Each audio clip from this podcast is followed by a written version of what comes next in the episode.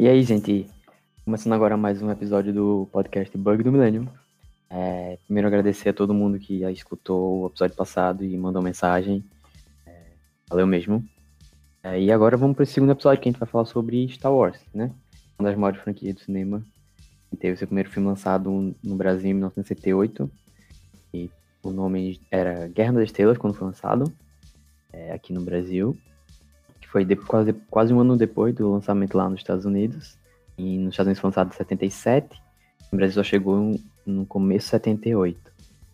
É, então, desde então, né, essa franquia tem fãs fervorosos e acumula muito dinheiro com vários produtos licenciados e tudo mais, né? É um grande fenômeno cultural, assim.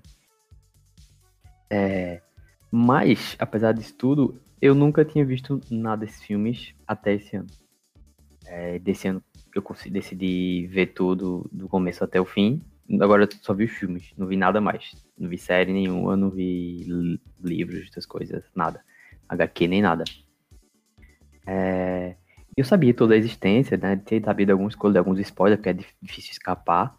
E toda a importância também que tinha, mas nunca tinha me dado vontade assim de parar de assistir. Até que chegou disse, ah, esse ano não passa. Aí depois de muita gente falando e pedindo, dizer, qual, vou ver qual é dessa daí, se eu gosto ou não. É... E é isso. Então eu vi esses filmes e hoje a gente vai discutir aqui com algumas pessoas é, sobre esses filmes. É... Então é isso. Vamos agora escutar esse debate sobre Star Wars. É... Mas antes, não esqueça de seguir a gente nas redes sociais, no Instagram, Bug do Millennial Pod, e no Twitter, arroba do Millennial. Millennial com dois L's e dois N's. Vamos nessa.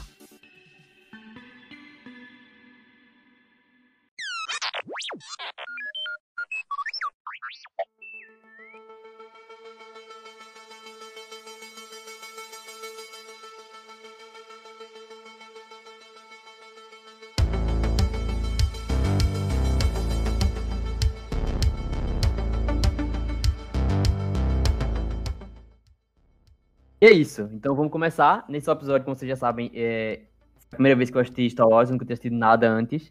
Então a gente vai discutir aqui algumas coisas. E para discutir isso comigo, eu trouxe dois convidados muito especiais e muito fãs de, de Star Wars. É... Eu aqui, que, né, que vai ser o C3PO, que vai só acompanhar a aventura, porque eu não sei de muita coisa além dos filmes. Aí temos aqui o nosso galã, nosso Han Solo, que é Vitor Tenório. Alô, Vitor. E temos nosso Obi-Wan, que é o mestre aqui que sabe de tudo, que é Ed Nilson. E aí, Ed? E aí, cara? Tudo bom? Tudo bom com vocês? Tudo massa, tudo tranquilo. Então, eu, eu falei de mim, que você, que você sabe que eu nunca tinha visto nada, realmente, e eu não vi nada além dos filmes. Mas aí. Vocês? Como é a tua história do Star Wars? Tu já viu tudo de uma vez? Tô, tu fui vendo aos poucos? Como foi que tu viu tua história aí? Pera, tá perguntando pra mim ou pra mim? primeiro. Ed, Ed. Ah, então, velho. Eu tenho, eu tenho uma história até curiosa, porque quando eu assisti a trilogia clássica, é, eu já tinha assistido a trilogia prequel quando era muito, muito criança, não lembrava de nada. Então, para mim, Star Wars eu só conhecia mesmo de nome. Quando eu assisti a trilogia clássica, eu devia ter acho que entre 10 e 12 anos e eu não sabia de nada da história. Tipo, todos os spoilers, toda, toda aquela coisa clássica assim de Star Wars eu não sabia de nada. E eu literalmente fui pego assim de surpresa por todas as reviravoltas da, da trilogia clássica. E acho que por isso assim, eu, eu tive muita sorte de poder aproveitar a história da melhor maneira possível. Uhum. Eu senti a mesma coisa, assim. Eu já sabia de alguns spoilers, né? Porque, tipo, eu Sou Seu Pai é um clássico, não tem como escapar disso, mas tem outras coisas assim que eu fiquei, porra, e que bom que eu não sabia também, tá ligado? É, é massa. E tu, Vitor? Cara, a minha foi um pouco diferente é, de Ed e, obviamente, da tua. Eu, eu tive um tio, quando eu era mais novo, que ele foi, tipo, minha grande influência em quase tudo de consumo de cultura pop. Eu acho que, tirando música, todo o restante do universo de, de, de artes e entretenimento foi ele que me influenciou. Especialmente jogos, mas também cinema. E na época foi ele que me introduziu. E aí ele era. Ele é meio aquele tio que é, é o tio que gosta de introduzir as coisas para sobrinhos, tá ligado? Uhum. Meu tio riquinho. Sim. E aí quando ele veio me apresentar Star Wars, ele veio com tudo amarrado, mas ele optou, na época eu era bem novo, por me apresentar na ordem episódica mesmo. Então eu tinha seus 8, 9 anos e eu assisti literalmente na ordem de episódios 1, 2, 3, 4, 5, 6 aí no decorrer de algumas semanas ou meses, não vou lembrar com exatidão isso, mas a minha experiência ela foi na ordem dos, dos, episódios mesmo. Primeiro eu assisti o sequel, o, o prequel, e depois eu acabei assistindo a trilogia clássica. Hum, saquei. E, e, e, como tu achou a experiência? Assim, de, do, claro que foi, né? Tu não, tu não pôde escolher. Mas olhando hoje, assim, tu acha que fez mais sentido assistir do começo ou, ou não? Boa. Tipo, quando eu, quando eu olho pra Star Wars hoje em dia, eu penso que Star Wars é um, uma saga que é muito geracional. E aí, eu, eu acho que de toda, todas as sagas de ficção, todas as sagas no geral que existem hoje em dia, ela é a que é mais controversa, tá ligado? Tipo, você vê uma, uma penca de fã que é apaixonado pela mesma coisa, mas dentro dessa paixão existe uma diversidade de opinião muito grande. E aí você não vê isso em Harry Potter, ou em Senhor dos Anéis, ou em Jogos Vorazes. Tipo, é, normalmente existe um, um senso comum mais dominante.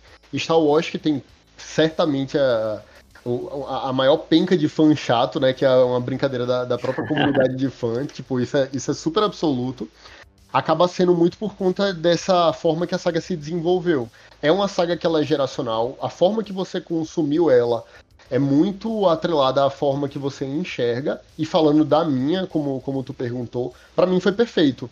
Eu era muito novo e assistir a prequel primeiro fez com que eu conseguisse me interessar. Eu acho que se eu tivesse assistido a trilogia clássica naquela idade, ou talvez até um pouquinho mais velho, mas tivesse é, iniciado pela, pela clássica, eu não teria tido o mesmo interesse, eu não teria me apaixonado da forma que eu me apaixonei pela saga, tá ligado? Eu, eu sinto que, para mim, foi a forma é, mesmo eu não tendo controle, foi a forma que foi necessária para fazer com que eu me encantasse. E isso é, tipo, muito diferente de, de pessoa para pessoa. Talvez a influência na época desse tio tenha contribuído para isso, até porque se ele escolheu é, que eu assistisse né, a, a prequel primeira, devia ter algo, é, ele devia ter motivado. Eu acho que quando a gente entrar aí nos filmes vai dar para entender melhor isso.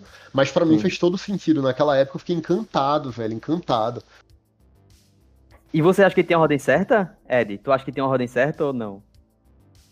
Cara, assim, sinceramente eu acho que não. Eu acho que tanto faz você assistir a trilogia prequel, depois a trilogia clássica.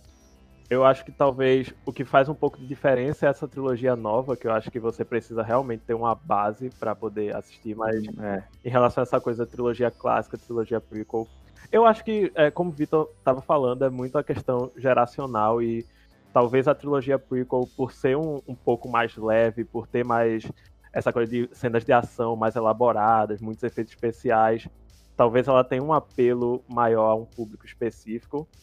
Mas fora isso, eu acho que as duas funcionam muito bem isoladas. Se você quiser começar pela prequel, beleza. Se quiser começar pela clássica, mas eu acho que vai muito da, da experiência como um todo, sabe? Da saga Star Wars.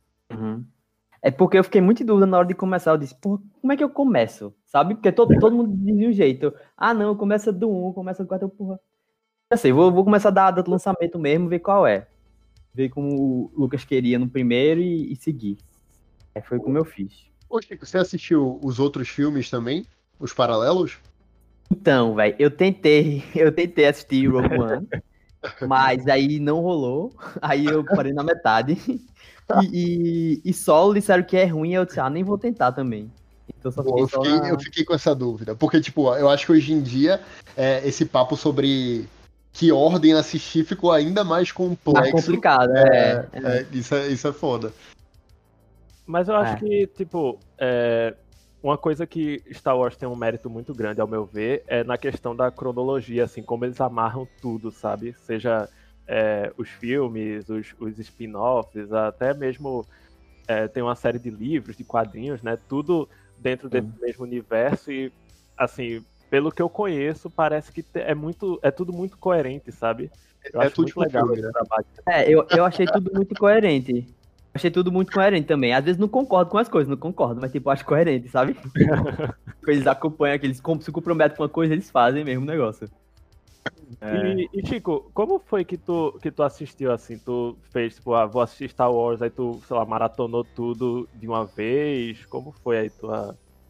Não, velho, eu, eu comecei, acho que foi logo no começo da, mari... da, da... Comecei logo no começo da, da quarentena, sabe? Aí, que tinha, foi até quando foi liberado na, na Amazon. Aí eu comecei, assim, agora é minha chance, já que tem todos na Amazon, vou começar. Aí eu comecei um por dia. Aí eu assisti os três primeiros seguidos, tipo, um por dia, sabe? Na sexta eu assisti um, no sábado um, no sábado no outro, da primeira trilogia. E, tipo, eu amei a primeira trilogia. A gente vai comentar mais a fundo, mas, tipo, eu amei, eu amei muito, assim. É, aí eu comecei a assistir o, a, a, segunda trilogia. Porque eu já não consegui e já não consegui ir direto. Aí eu fiquei, tipo, espaçando entre umas semanas e outras e tal. Terminei, aí depois passou um monte de mês e tal. E eu só fui terminar a, a, trilogia recente agora em agosto, eu acho. Agosto, setembro. Eu demorei um pouco, assim, pra, pra ver tudo. Até pra respirar também, porque fica só naquilo. Você fica...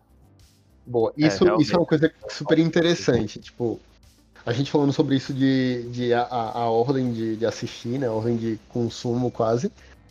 Hoje em dia, eu arriscaria, dependendo. É, é, é, porque é muito complexo, né? Eu arriscaria dizer que talvez, se for uma pessoa que é mais velha, vale a pena assistir o, a trilogia clássica primeiro.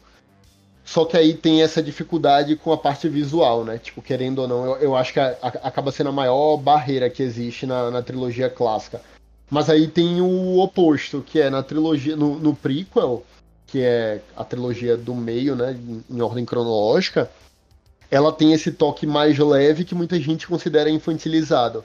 E aí você fica assim, tipo, é, acaba sendo muito pessoal. Dependendo da pessoa, você vira assim e fala, putz, eu acho que tal amigo ele não vai gostar da parte infantilizada, então eu vou recomendar a clássica, ou então pode ser o contrário, pode ser tipo, vou recomendar o, o vou recomendar o prequel porque essa pessoa não ia suportar a parte visual antiga dos anos 70, tá ligado? É, tipo, é muito é, é o que a gente conversou sobre o geracional, porque o geracional ele vai é, tanto do de fato da geração que a pessoa pertence, né, obviamente, mas também pela personalidade dela dentro disso, independente da sua geração, tem formas de consumo. Tipo, tem gente que não suporta o primeiro e o segundo episódio, né, da, da prequel. Tem gente que não consegue, tipo, sei lá, não consegue nem reassistir esses filmes por mais fã que seja. E tem gente que ama, que, tipo, prende, se, se prendeu à saga por conta disso, quando era mais novo, ou até quando ficou mais velho. É. Então vamos começar, já que a gente já começou a, a mencionar algumas coisas, vamos começar de fato.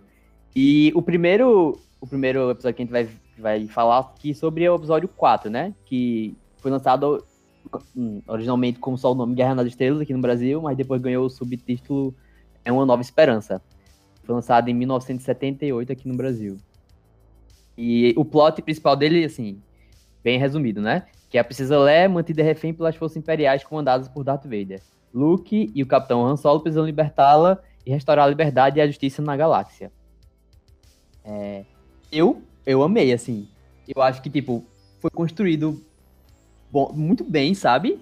E é simples, assim, de, o jeito de falar, de mostrar as construções das coisas são muito simples, mas eu acho que, tipo, funciona muito bem com coisa de, de aventura e tal. É... Vocês, o que, é que vocês acharam? Então, eu. Eu acho que o, o primeiro filme ele funciona muito bem sozinho. Por uma história com meio e fim. E ao mesmo tempo, é muito estranho pensar nele como um filme isolado, sabe? Porque quando eu penso na é. trilogia é. clássica, eu penso assim. De fato, como se fosse parte 1, parte 2 e parte 3 daquele mesmo, daquela mesma história. Eu acho que o primeiro filme ele funciona muito bem, assim como a introdução ao universo Star Wars, porque é, tem todos os elementos essenciais, é, seja a dinâmica dos personagens, a, aquele, o, o, lance todo visual, aquela estética assim do, do espaço, até aquele aquela pegada um pouco uh, galhofa, sabe? De ficção uhum, é. científica. Mas tudo é feito de uma maneira tão, tão convincente que, pô, é muito fácil você mergulhar naquele universo logo no primeiro filme. Eu me lembro que, inclusive, quando, quando eu assisti, eu não, eu não sabia que, tipo, Star Wars era algo tão grande assim, sabe? E eu já fiquei muito encantado pelo primeiro filme. Eu acho que isso, foi, isso mostra como ele funciona muito bem por si só, mesmo que você tire toda a áurea de Star Wars, sabe? Aquela coisa quase mítica, o primeiro filme ele funciona muito bem sozinho. É, eu concordo também, porque ele é todo é uma jornada do herói, né? Tem Luke lá, ele conhece o cara, o sábio e que apresenta esse mundo novo, ele vai lá e luta quando é preciso lutar, faz sua aventura e no final acaba, né, conseguindo. Acho que fecha muito bem assim. E os personagens sim, são muito sim, bons também. Eu acho que a, construção dos personagens são muito boas, assim. Eu me o Luke é o que menos gostei nesse primeiro. Eu acho que ele é meio bundão, assim, nesse primeiro. Mas, tipo, é, Han Solo é muito legal, Chewbacca é muito legal, Leia é muito bacana, assim, sabe? é muito legal ver também é, como os personagens são muito bem definidos, sabe? Você tem o, o Luke, que ele é tipo o cara que tá destinado a ser o herói da, da história. Você tem a Leia, que é tipo. A, seria, entre aspas, a mocinha em perigo, mas na real ela acaba, tipo, sendo a que salva os caras muitas vezes. Tem é. o Han Solo, que é tipo aquele cara meio é, convencido, levemente arrogante, mas que tipo, tem um coração de ouro e tudo mais. Eu acho muito legal essa dinâmica dos personagens, cara. Sim. Eu, eu, eu concordo completamente, Chico, em relação a Luke. Eu, eu acho que quando você assiste. quando você assiste até individualmente o filme, né? Tirando de todo, de todo o recorte, é ainda mais fácil ele não ser um personagem que que cativa. E eu acho que, na verdade, por ter sido o primeiro episódio cronologicamente, explica muito desse, desse fascínio que a galera tem com o Han Solo, né? Tipo, ele é um personagem, exatamente como o Ed falou agora, que esse, esse, esse jeito dele de, de bad boy, mas que tem um coração muito grande, sabe? E uhum. essa pegada meio forasteiro dele faz com que eu acho ele um dos personagens que, que mais se destaca nesse filme. E, tipo, eu. para mim é muito claro como esse filme foi uma fórmula de sucesso, muito, muito redonda, assim, né? Ele realmente, o George Lucas, ele realmente pegou todos os elementos possíveis para construir uma parada que ela foi feita para dar certo, e é muito doido, porque principalmente na época que eu, que eu lia e eu estudava, eu, eu me considero um fã de Star Wars, mas às vezes eu acho até injusto me considerar um fã de Star Wars quando eu vejo alguns outros fãs. E eu penso muito que se eu fosse um adolescente na, na década de 70, na época que o filme saiu, velho, eu acho que eu ia ser fissurado num nível muito maior hoje em dia. Tipo, eu lembro quando eu estudei barra li muito sobre a saga como um todo, eu descobri, por exemplo, que o conceito de pré-venda, até que é algo que existe hoje, né, que é meio que você reservar um produto para quando ele tiver em estoque é, ele ser disparado, o conceito comercial, né? A, a, forma que esse conceito se popularizou nasceu nessa época, velho. E, tipo, literalmente o lançamento do primeiro filme gerou uma demanda de consumo tão grande que eles criaram pré-venda para conseguir acompanhar a produção desses brinquedos, dessas camisas e tudo mais, porque não estava dando conta da, da demanda. A galera realmente, tipo, se apaixonou completamente pela, pela saga na época. Não, não tinha subtítulo, né? Era realmente o, o lançamento disso. E eu acho muito foda também quando você para pra é, dar uma olhadinha um pouco no processo do George Lucas em escrever isso. É, na época ele conheceu um outro diretor que era muito famoso. É, esse cara apostou muito em tudo que ele produzia falou para ele tentar lançar algo que fosse mais de apelo às massas. Na época, se eu não me engano, ele lançou. Ed entende muito mais de, de cinema que eu, mas eu acho que era American, American Graffiti, não tenho certeza. Foi um filme que foi muito foi, sucesso. Foi né? o primeiro livro dele. Pronto, exato. Ele acabou lançando esse, esse livro e aí tipo foi, foi um super sucesso e isso meio que deu abertura para ele produzir algo ainda mais para as massas que foi Star Wars, Star Wars. Só que na época quando ele tentou levar para a galera, inclusive ele levou para a própria Disney, ninguém tava aceitando isso, tá ligado? Quando ele conseguiu o budget para produzir, o budget foi super limitado, na, na casa dos 10 milhões, eu acho, é, comparado a, a, ao que ele precisava, né? É, foi pela Fox, e a Fox na época tinha até cortado o departamento de, de efeitos visuais. Então, tipo, ele conseguiu, dentro de várias limitações, fazer algo que foi absurdamente lucrativo. Ele abriu mão de salário bem pago na época, tá ligado? Ele apostou mais na parte de, de merchandising, né? Que acabou virando uma tendência no futuro. Tipo, foi, foi realmente uma aposta em vários sentidos que ele fez. E ao mesmo tempo, quando a gente olha isso hoje em dia, é, a gente conversando aqui sobre como tinha todos os elementos que, que poderiam para dar certo, era muito óbvio que ia dar certo. É, é estranho pensar assim. Inclusive, Vitor, seguindo mais ou menos nessa linha do que tu tá falando, é, tem uma coisa que eu acho muito legal em relação à, à construção assim, do que Star Wars veio a se tornar, que tipo, é, essa galera dos anos 70, George Lucas, Steven Spielberg, Coppola, tipo, eles eram muito fincados no movimento da nova Hollywood, que era tipo, justamente para quebrar com o, o conceito daquele cinema clássico, fazer histórias que fossem mais mais próximas do público, histórias mais realistas, é, com violência, com, com sexo, ousar mais, sabe? E aí, com o, o Star Wars, assim, George Lucas meio que cimentou o conceito do que a gente entende por blockbuster. Esses filmes, assim, de verão que fazem bilheterias enormes e que são um super sucesso. É, ele e o Tubarão de Steven Spielberg foram dois filmes que começaram essa onda assim de, de filmes feitos para as massas. Uhum. E é tipo, você, você consegue entender assistindo hoje é, Nova Esperança, você consegue entender, porra. É, é tipo, um efeito especial que pra época, cara, ninguém nunca tinha visto, tá ligado? Claro que os pirralhos iam ficar doidos, os, os pais dele iam ficar doidos, todo mundo ia ficar puta que pariu. Que filme do caralho. Então acho que, tipo, se fecha muito bem, assim, também. E, e, é, e tudo também, é uma coisa de George Lucas também, é isso do merchandising, é que tudo ali pode virar um boneco, né? Qualquer coisa. Mil coisas viram boneco. Então, ele bota personagem e vira boneco, muda de roupa, vira boneco. Então, tipo, é um, é um, tipo, um olhar também que ele tinha já de, disso, né? De, de saber contar esse tipo de coisa, eu acho. Total. Isso, isso dos efeitos é muito foda. É, quando eu descobri sobre. É, ele tem essa empresa que é Industrial Light and Magic. E aí o que uhum. rolou foi o, o, que eu tinha comentado agora. Tipo, a, a Fox tinha. Beleza, topamos o projeto, mas tinha acabado de cortar o departamento de efeitos visuais. Aí ele falou, porra, vou fazer isso daqui de uma forma meio capenga, vou pegar uma terceirizada, o que é que eu posso fazer para viabilizar tudo que eu tava imaginando, tá ligado? E tem essa parada massa, que quando ele tava tentando vender Star Wars, ele contratou um ilustrador que ele conhecia, super foda, pra fazer meio que esse, esse, essas imagens né, de, da história que ele estava tentando contar para ver se o, o, pitch de venda dele ficava mais palpável, né?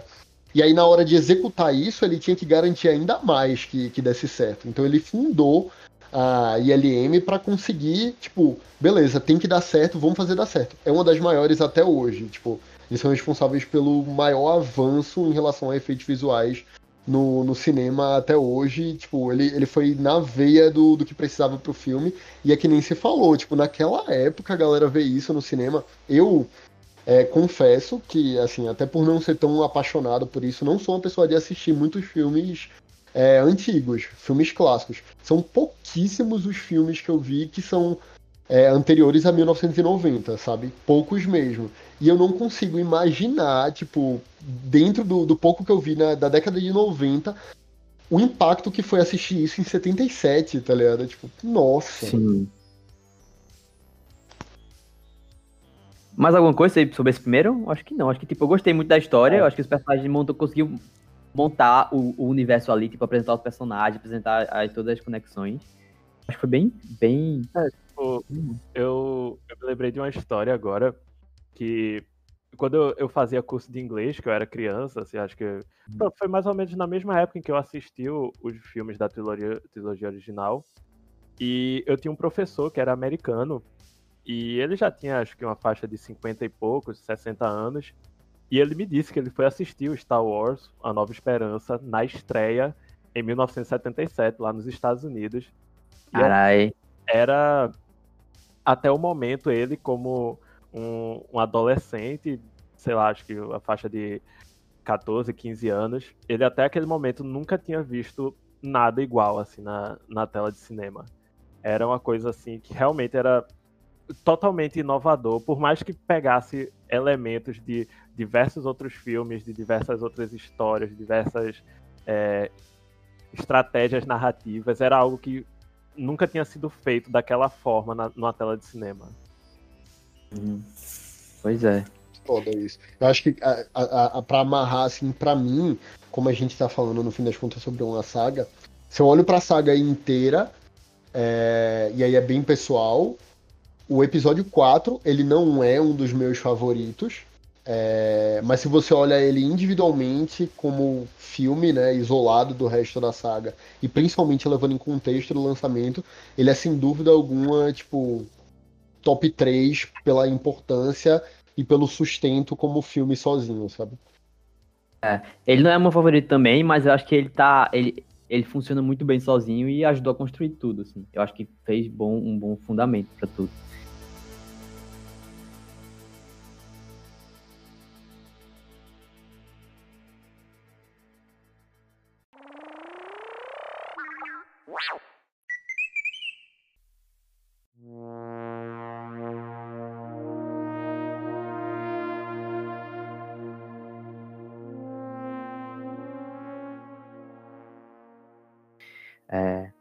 E o próximo episódio, que é o episódio 5, que é o Império Contra-Ataca, e foi lançado em 1980. Resumindo é, bem rápido, é Yoda treina Luke Skywalker para ser um Cavaleiro Jedi.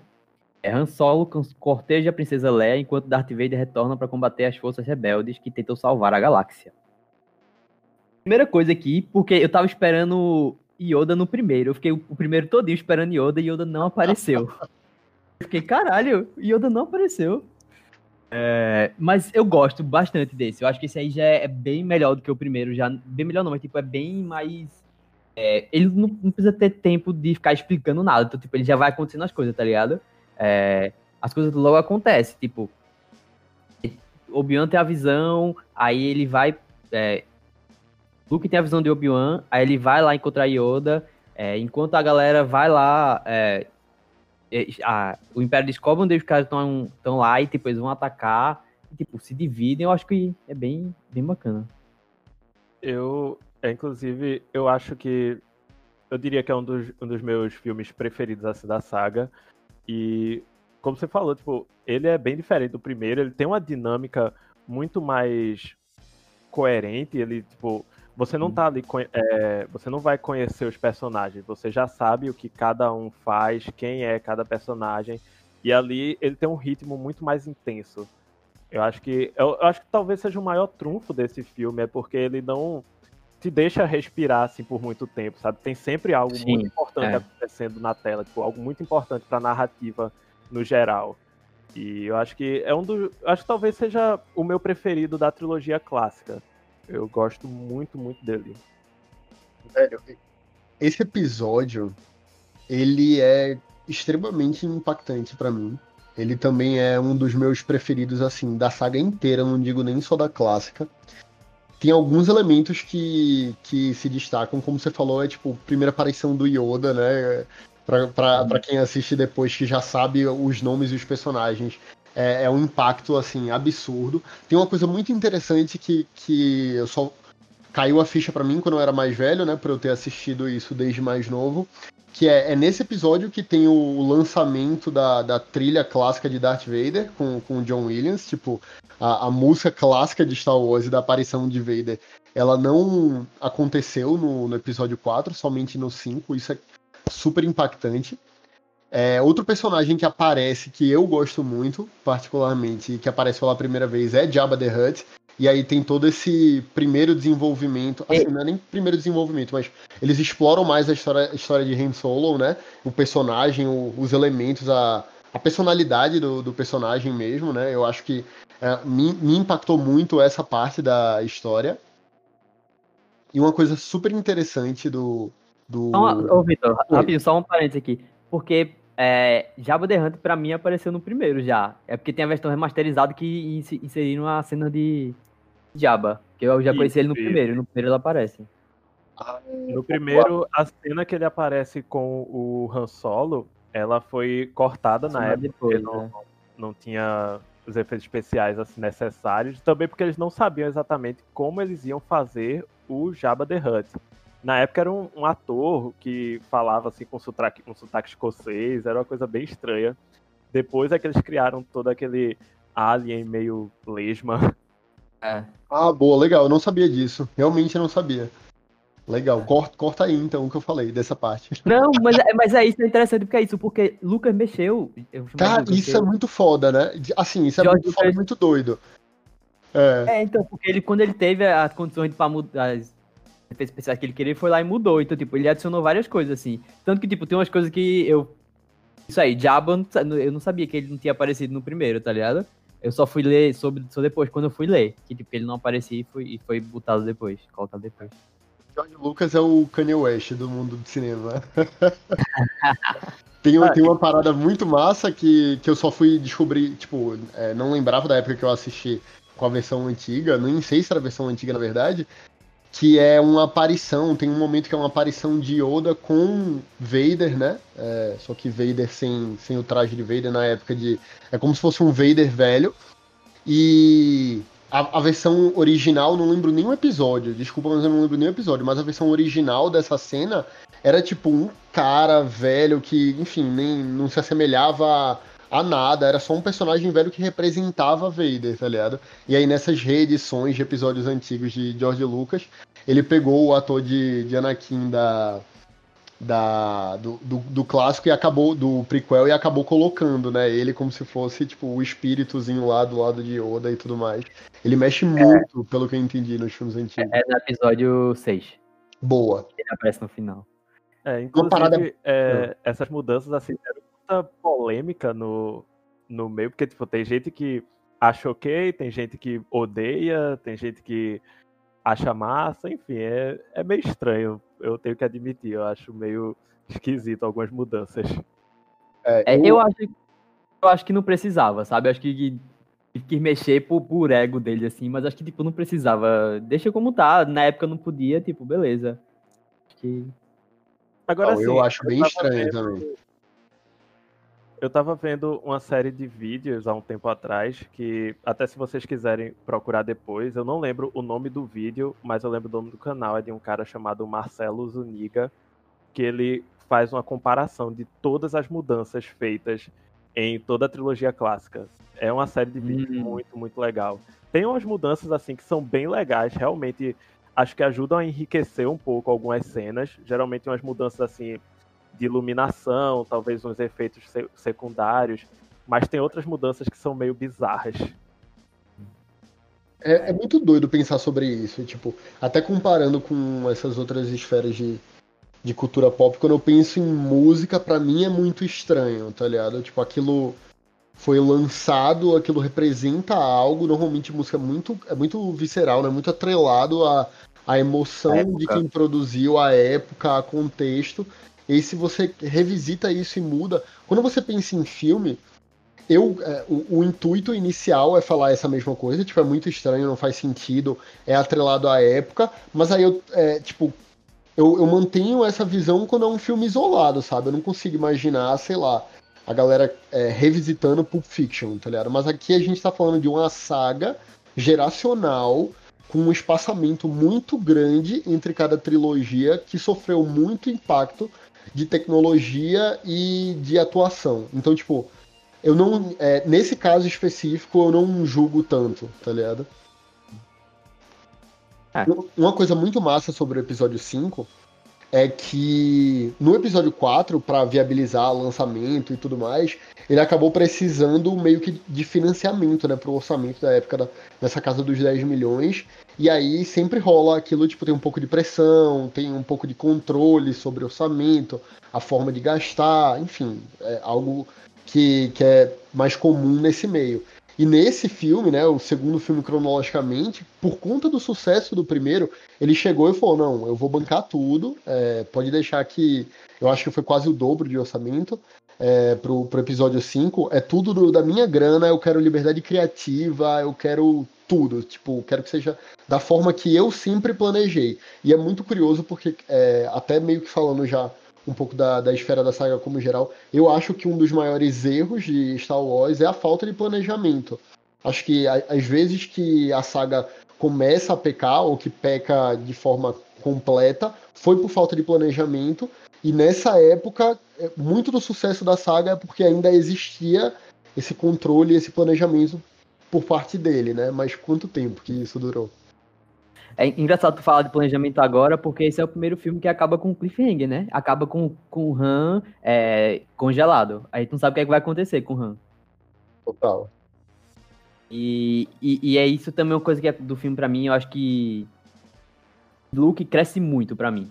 Eu achava ele um bundão no primeiro, aqui ele cresce muito. Ele tá mais confiante depois do treinamento e tal, né? Até que chega o, lá a batalha com, com Darth Vader, que eu acho incrível, assim incrível, achei, achei incrível. Tipo, ele começa a lutar, e depois ele fica lá, Vader tentando trazer ele pro lado negro, até que rola o fight, né? Aí corta a mão e fala que é o pai e tal. Eu acho, essa cena eu acho pô, muito boa, muito boa. Assim, eu acho que o, o filme, o, o episódio 5, ele foi o que se permitiu usar mais da trilogia clássica. É, muito em questão da, da do plot twist, quando Darth Vader revela que é o pai do Luke Skywalker, e hoje em dia isso é até meme e tudo mais, mas pra época era algo assim surreal. Acho que a gente não tinha tanto.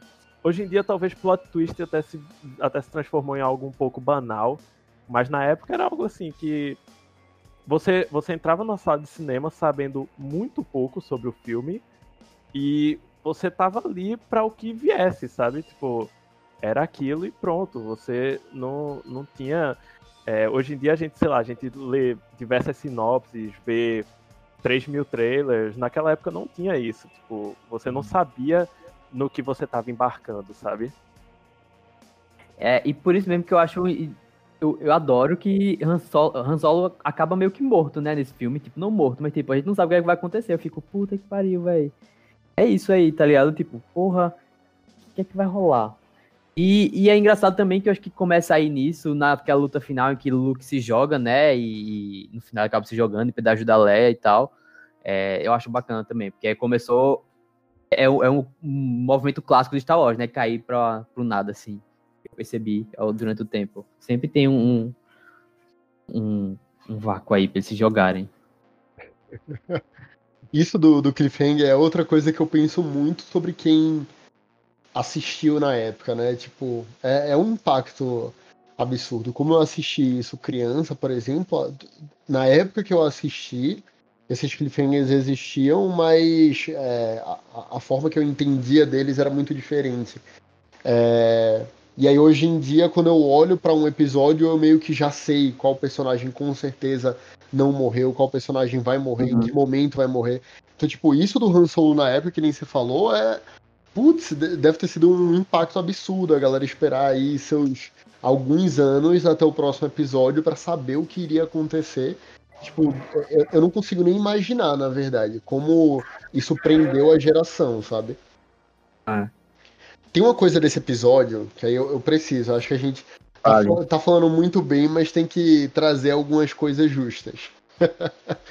É óbvio que isso é relacionado também a efeito e dificuldades, é, enfim, de qualidade da época como um todo. Mas assim, se eu não me engano, se eu não me engano é no episódio 5 que tem a luta de Obi-Wan e Darth Vader, né?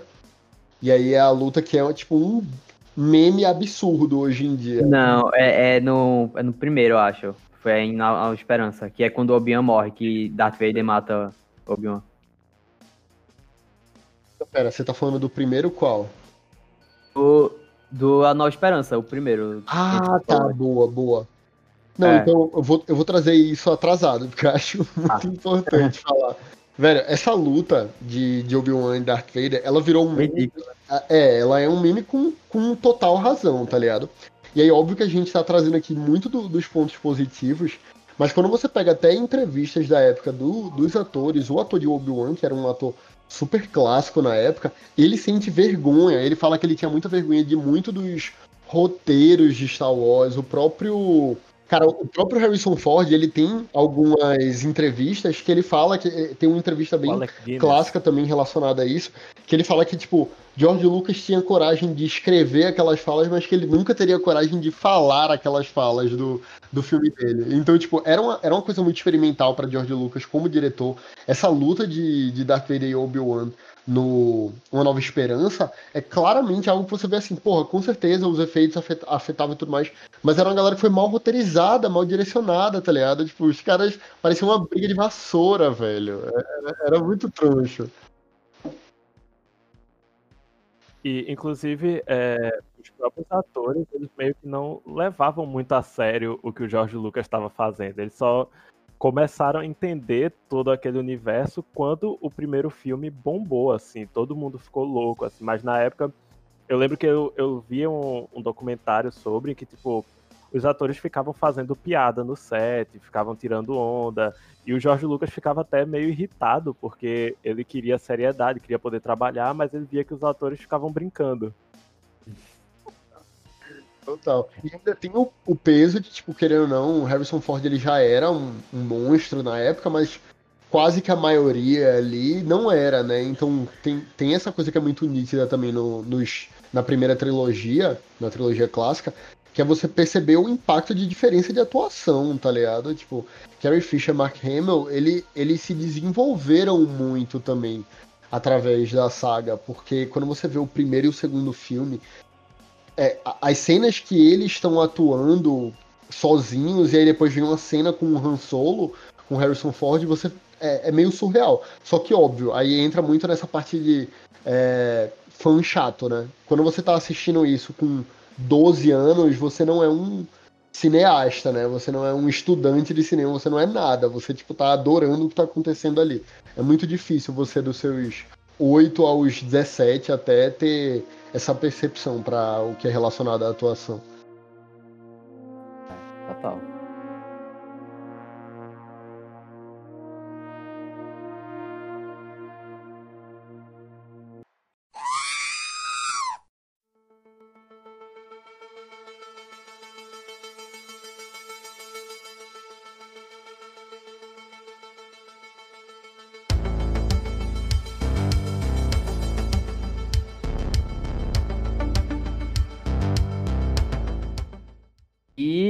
Gente vai agora pro último é, da trilogia, que é o Retorno de Jedi, que foi lançado em 1983. E um resumo breve é Luke Skywalker e seus amigos viajam para Tatooine e salvam seu amigo Han Solo do Lord do Crime Jabba Hutt. O Império Galáctico começou a construção de uma segunda Estrela da Morte visando aniquilar a Aliança Rebelde.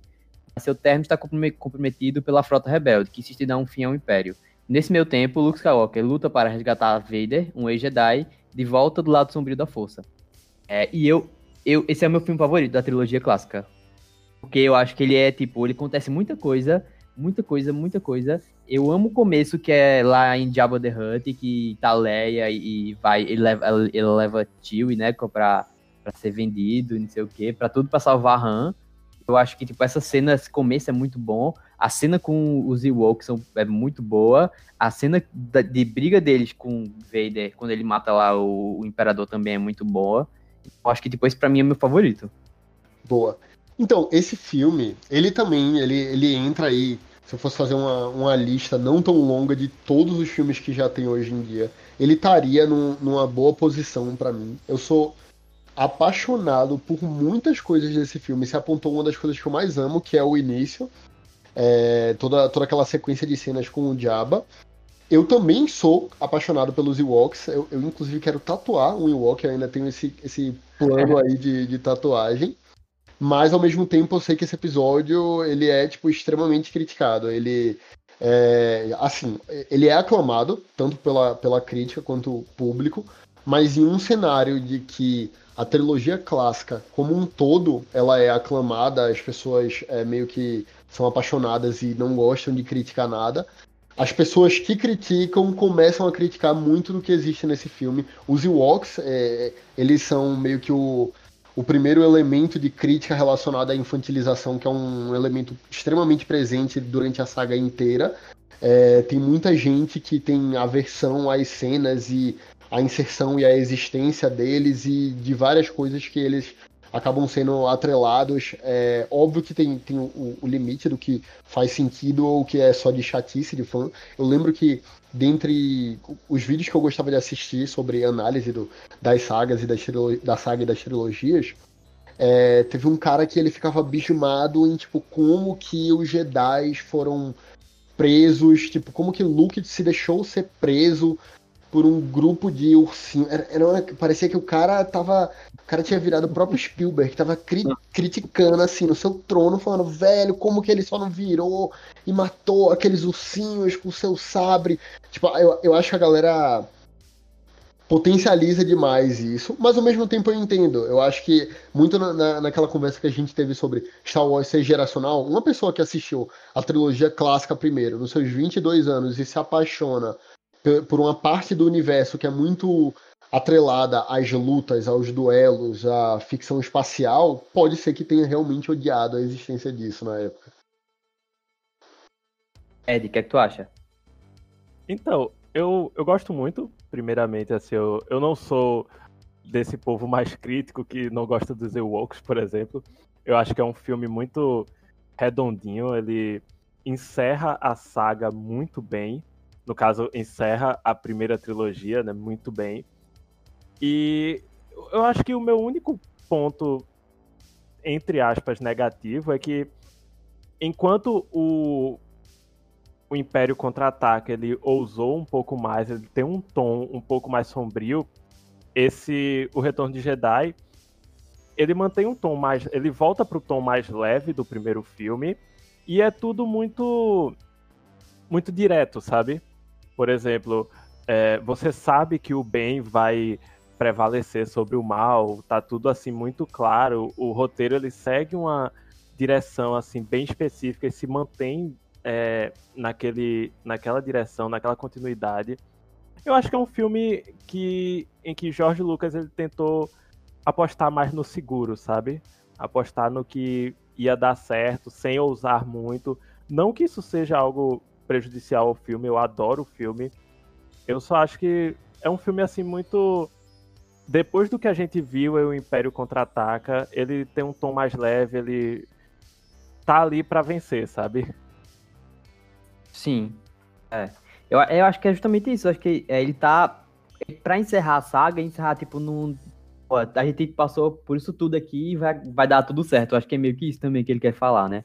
E Tipo, eu, isso do infantilizado, eu acho que, tipo, acho que é desde o começo que Star Wars sempre foi muito infantilizado, assim, tipo, no, lá em A Nova Esperança já tinha o C, C3PO e o RD2 fazendo umas piadinhas e não sei o quê, que eu acho que já é meio infantilização, sabe? Eu, eu fico, eu, eu li sobre essas críticas da, da infantilização também, só que eu acho que, tipo, é isso, é um filme que é pra pra família toda, tá ligado? É um, é um filme. Você não vê sangue em Star Wars, que é pra família toda. Você não vê coisas, sabe?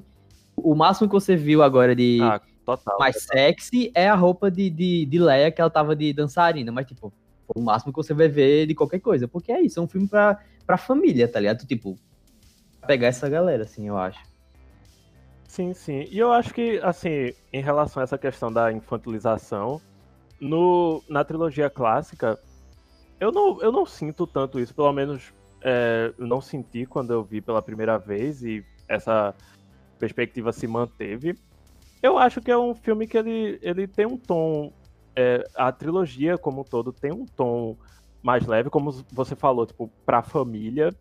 Eu nunca senti essa coisa da infantilização, assim, é, muito presente, como se o Jorge Lucas tivesse não, eu quero fazer um filme para criança. Eu acho que ele tem um tom leve, assim, o, como você falou, o C-3PO, o R2D2, os Ewoks, tipo, são personagens divertidos, são personagens carismáticos que estão ali para quebrar o gelo, para trazer um pouquinho mais de humor, fazer aquela dinâmica do, do alívio cômico. Eu acho, eu acho muito tranquilo isso no, no na trilogia clássica.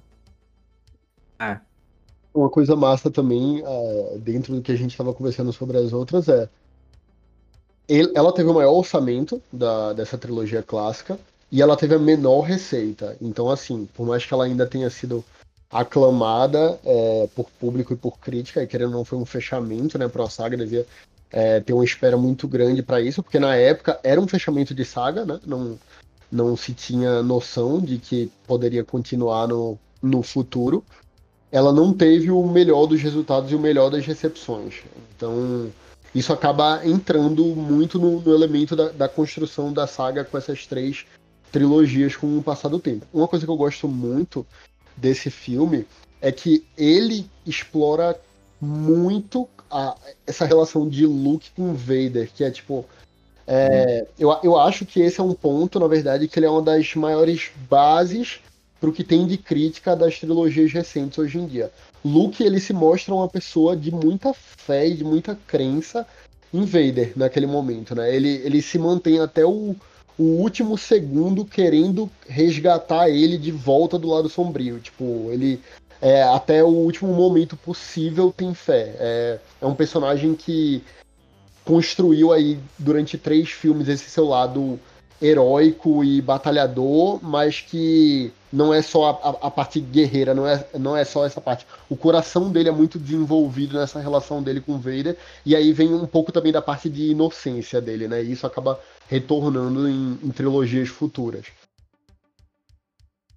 E eu acho muito legal essa, essa relação que você falou, Vitor, de do Luke com o Vader. Tipo, o Luke tá até o fim tentando é, trazer o, o, pai, assim, de volta, tipo, que ele saia do lado negro da força e que ele desista de toda aquela loucura de dominar a galáxia e tudo mais. E você embarca nisso com o Luke, você passa a torcer para que ele consiga resgatar o pai. Isso é muito legal. Verdade. Uma coisa que me impactou nesse filme é que foi que, é que nesse filme que a gente descobre que Leia e Luke são irmãos, que eu não sabia. Eu fiquei passado, inclusive, quando, descobri, quando falaram lá, eu, carai, velho, ele beijou ela dois filmes atrás. Como assim? E aí, isso, Chico, tá totalmente atrelado com o que eu tinha falado também do maior erro de Star Wars, que é a falta de planejamento. Eu só fui descobrir anos depois, mas quando eu descobri eu fiquei impactado. Isso não foi planejado por George Lucas. Isso foi uma adaptação de roteiro que aconteceu na época que ele estava roteirizando o, o, sexto episódio, né? O, o, terceiro filme.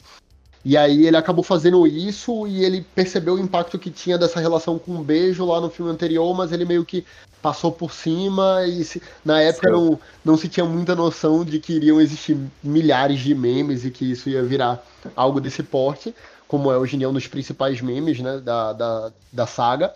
Mas isso foi 100% fruto de falta de planejamento, que é uma coisa que vai começar a acontecer muito a partir daqui. Né, nessa, nesse filme, tem uma relação que é muito importante também, que é a relação do Darth Sidious, né? O, o Palpatine, como a gente conhece, é, com o Vader. E aí, isso assim, pelo menos na época que eu assisti, ou até na época que eu tava reassistindo, não teve muito destaque. O próprio Darth Sidious não era um personagem que se destacava. E aí eu acho que quando lançou o Despertar da Força, que foi quando eu comecei a consumir mais conteúdo, análise teorias sobre Star Wars, ele se tornou um personagem para mim, tipo, super chave, sabe? Ele é, revisitar essa trilogia clássica e olhar com um detalhamento, uma minuciosidade maior para ele, pro Sidious, acabou sendo uma coisa que virou muito mais relevante para mim e que acaba se é, acaba retornando nas trilogias futuras, né?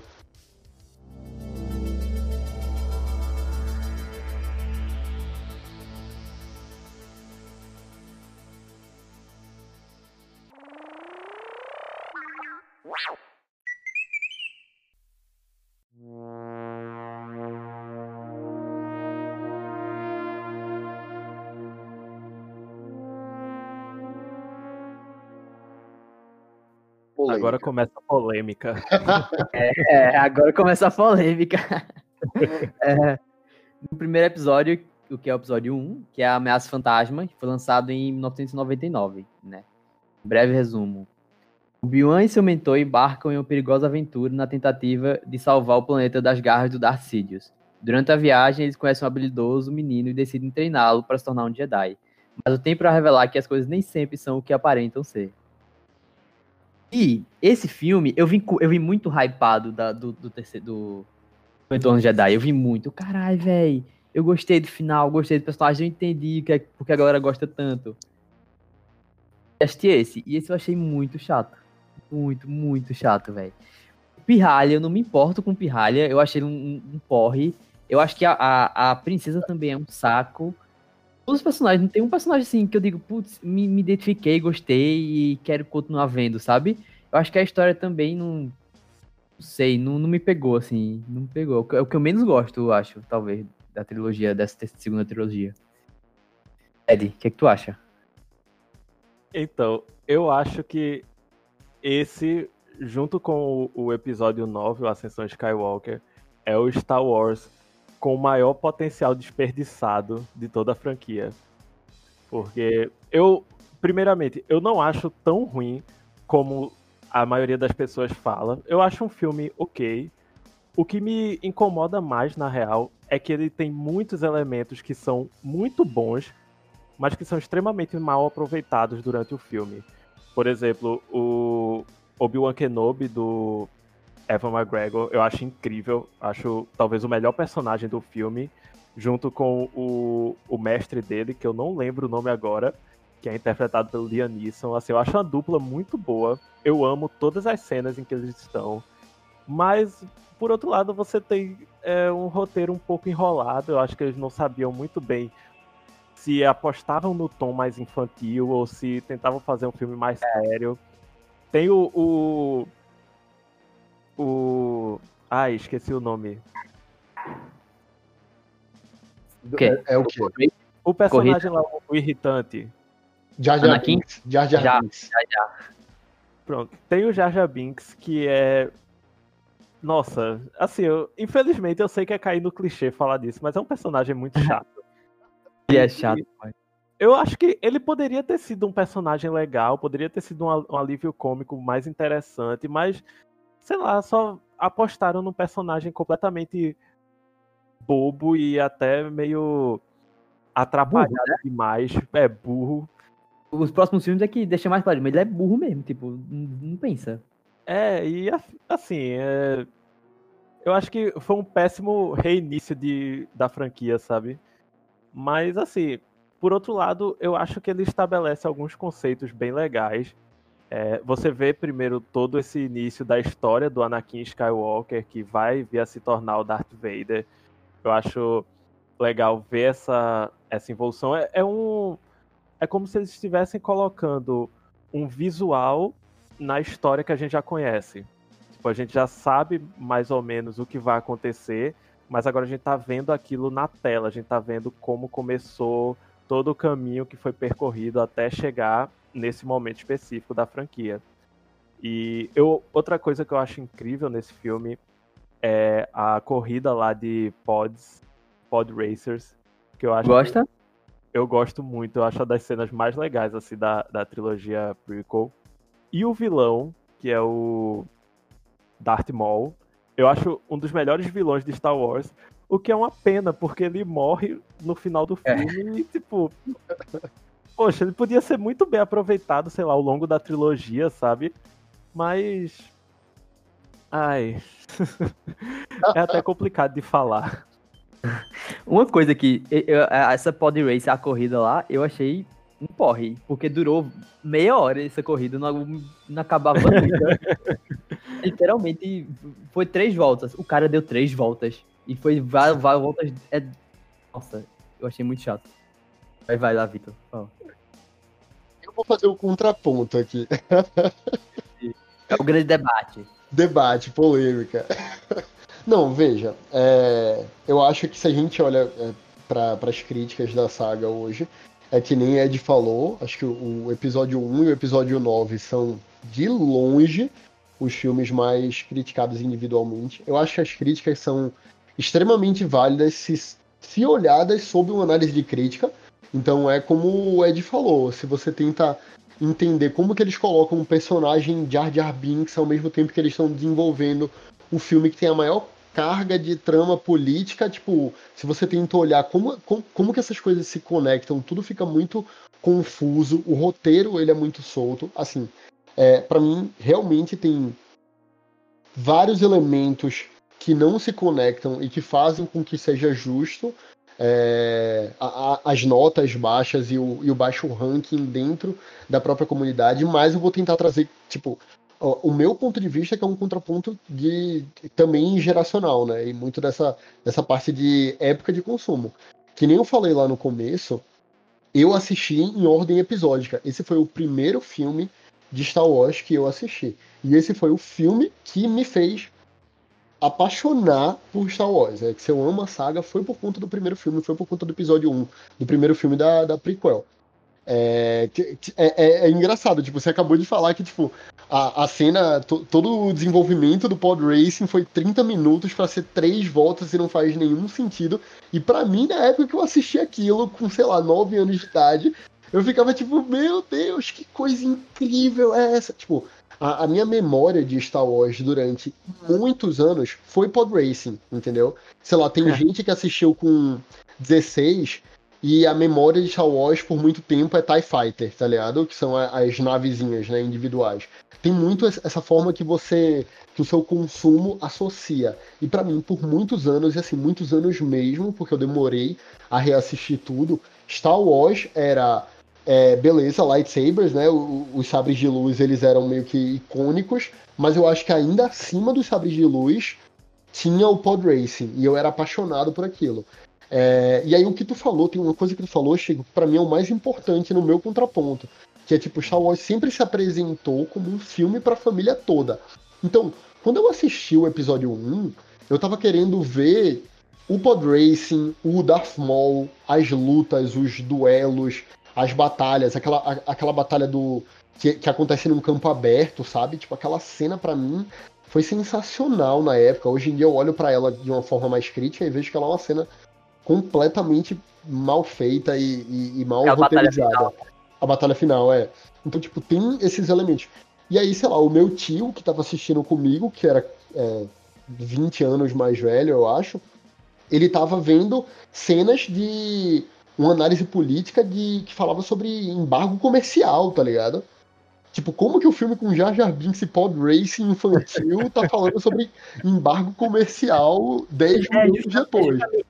Justamente isso aí, eu acho que não funcionou. Porque tipo, então, ele não conseguiu fazer nenhuma coisa nem outra. Aí acabou não fazendo nada, sabe? Ficou confuso. Aí é que tá o ponto, tipo, faz sentido de uma forma crítica, ficou confuso, mas se você parar pra pensar que estava sendo interessante pro cara de 22 e pro de 8 anos de idade por partes diferentes e por elementos diferentes, talvez, tipo, no fim das contas, não, não, não foi um erro tão grande assim, sabe?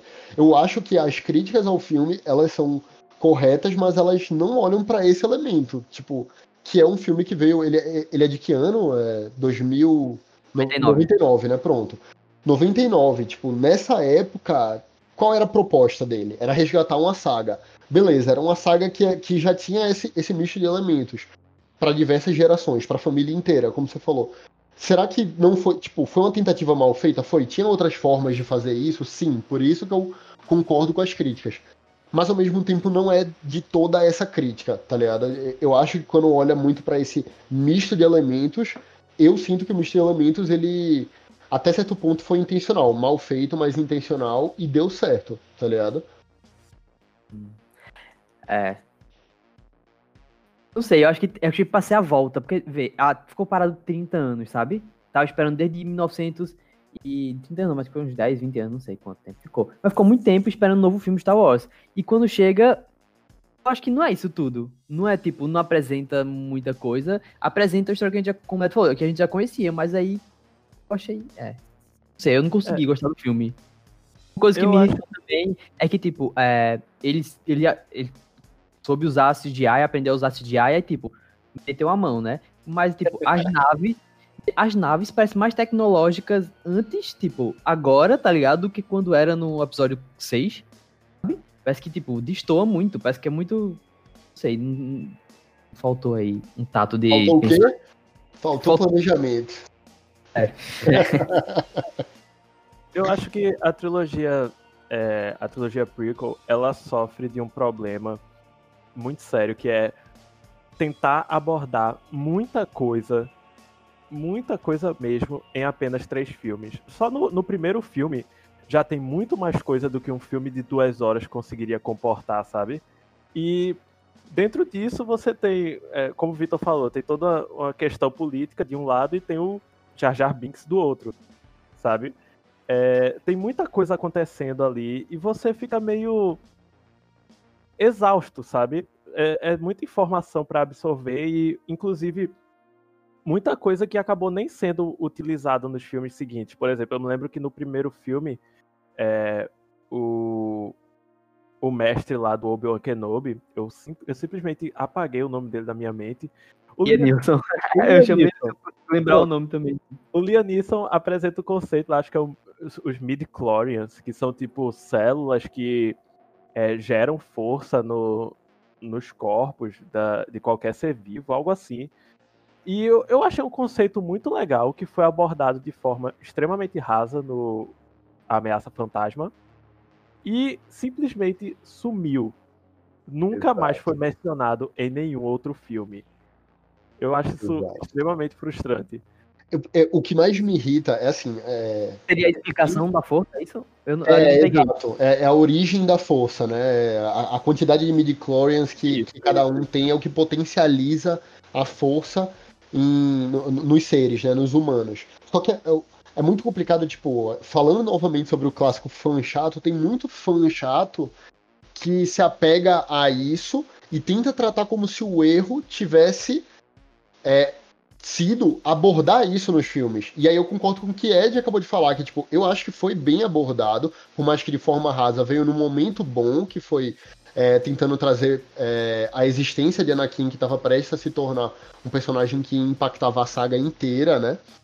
E o problema foi nunca mais ter sido abordado, entendeu? Todos os filmes é, subsequentes não citaram os midi-chlorians de novo, tanto que, tipo, como você falou agora, um, uma pessoa que assistiu a saga inteira, dependendo, pode nem lembrar que isso foi abordado. A, abordado.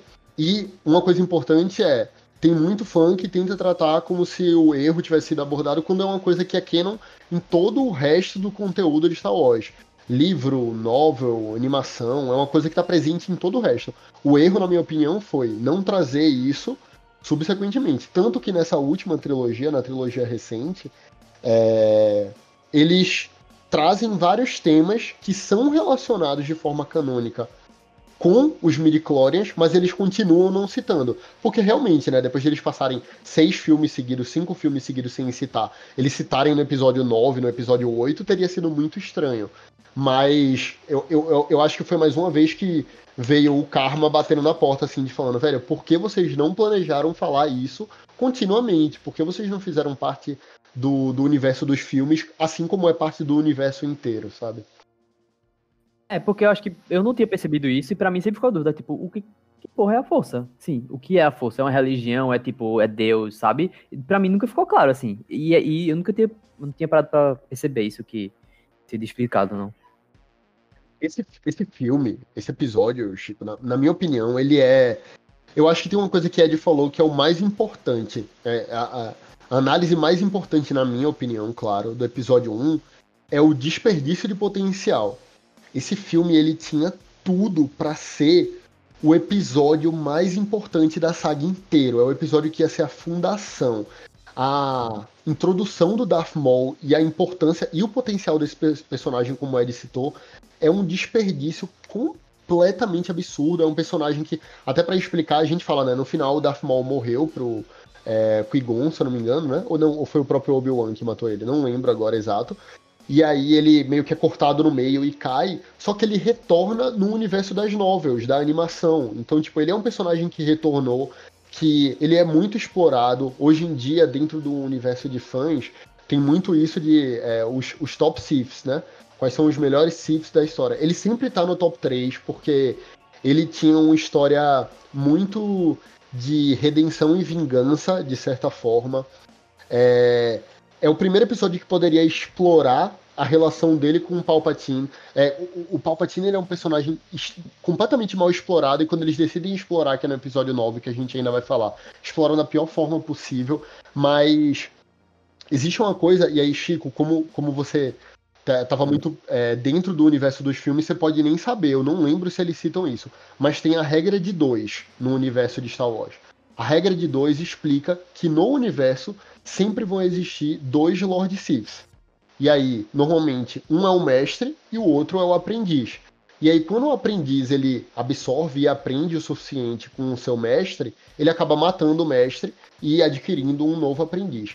Nesse universo, no episódio 1, o Darth Maul ele tava como um suposto, e aí vale a pena usar o termo suposto, aprendiz do Darth Sidious, que era o Palpatine que vai acabar se desenvolvendo e se conectando tudo com o passar dos episódios.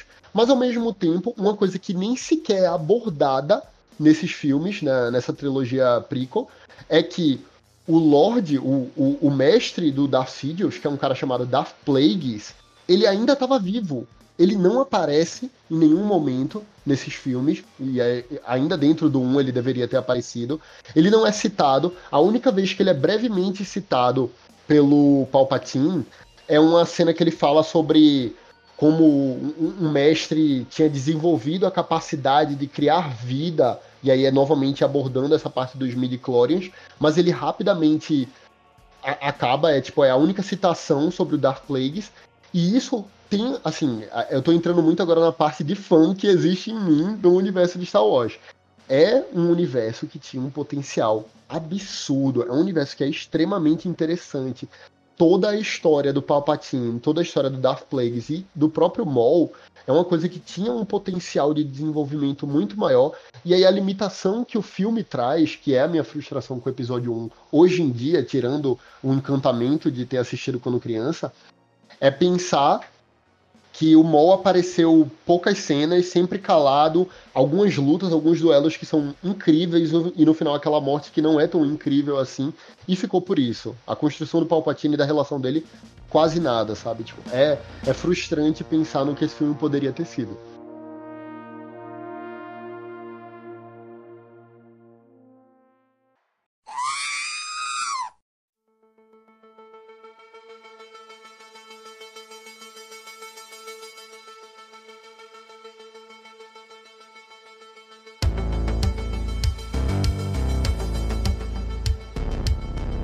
Para o próximo, que é o episódio 2, Ataque dos Clones, que foi lançado em 2002. Breve resumo. Tentado por promessas de poder, Anakin Skywalker se aproxima de Darth, de Darth Sidious e participa de um plano para acabar com os Cavaleiros Jedi. E eu gosto médio, eu acho melhor do que o outro, mas ainda não é tão bom assim. Eu acho que tem coisa interessante, tipo o Exército dos Clones, eu acho massa. Eu acho que tipo mostra lá como é, Anakin é, meio que já tá por Darkseid, assim, quando ele mata todo mundo lá da aldeia, as crianças, tudo, a mãe e tal. E depois que a mãe dele morre, né, no caso. Agora, eu acho a relação dele com a princesa muito meia boca, muito chata. Acho que princesa, essa princesa, assim, é um erro. Eu acho que foi um erro. Tentaram reproduzir Leia, assim, mas erraram muito feio nela. Ela não tem... Ela... Tu que assistiu mais recentemente, é nesse segundo filme que tem uma cena em que o Anakin tá com a princesa e eles estão, tipo, rolando na grama e. É, é. É sim, é. Nossa. Palavras. E ela, e ela, aí chega e ele diz: Não, é porque eu matei a vila todinha. Ela, não, tudo bem, a gente vai trabalhar nisso. Cara, o cara acabou de matar todo mundo. Esse, tu vai se casar com ele em segredo logo no final do filme. Ai, não sei, não consegui não. Vitor, o que é que tu achou? Eu acho muito injusto.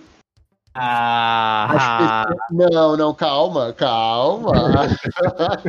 eu acho muito injusto as pessoas falarem esse tanto de mal do episódio 1 quando existe o episódio 2.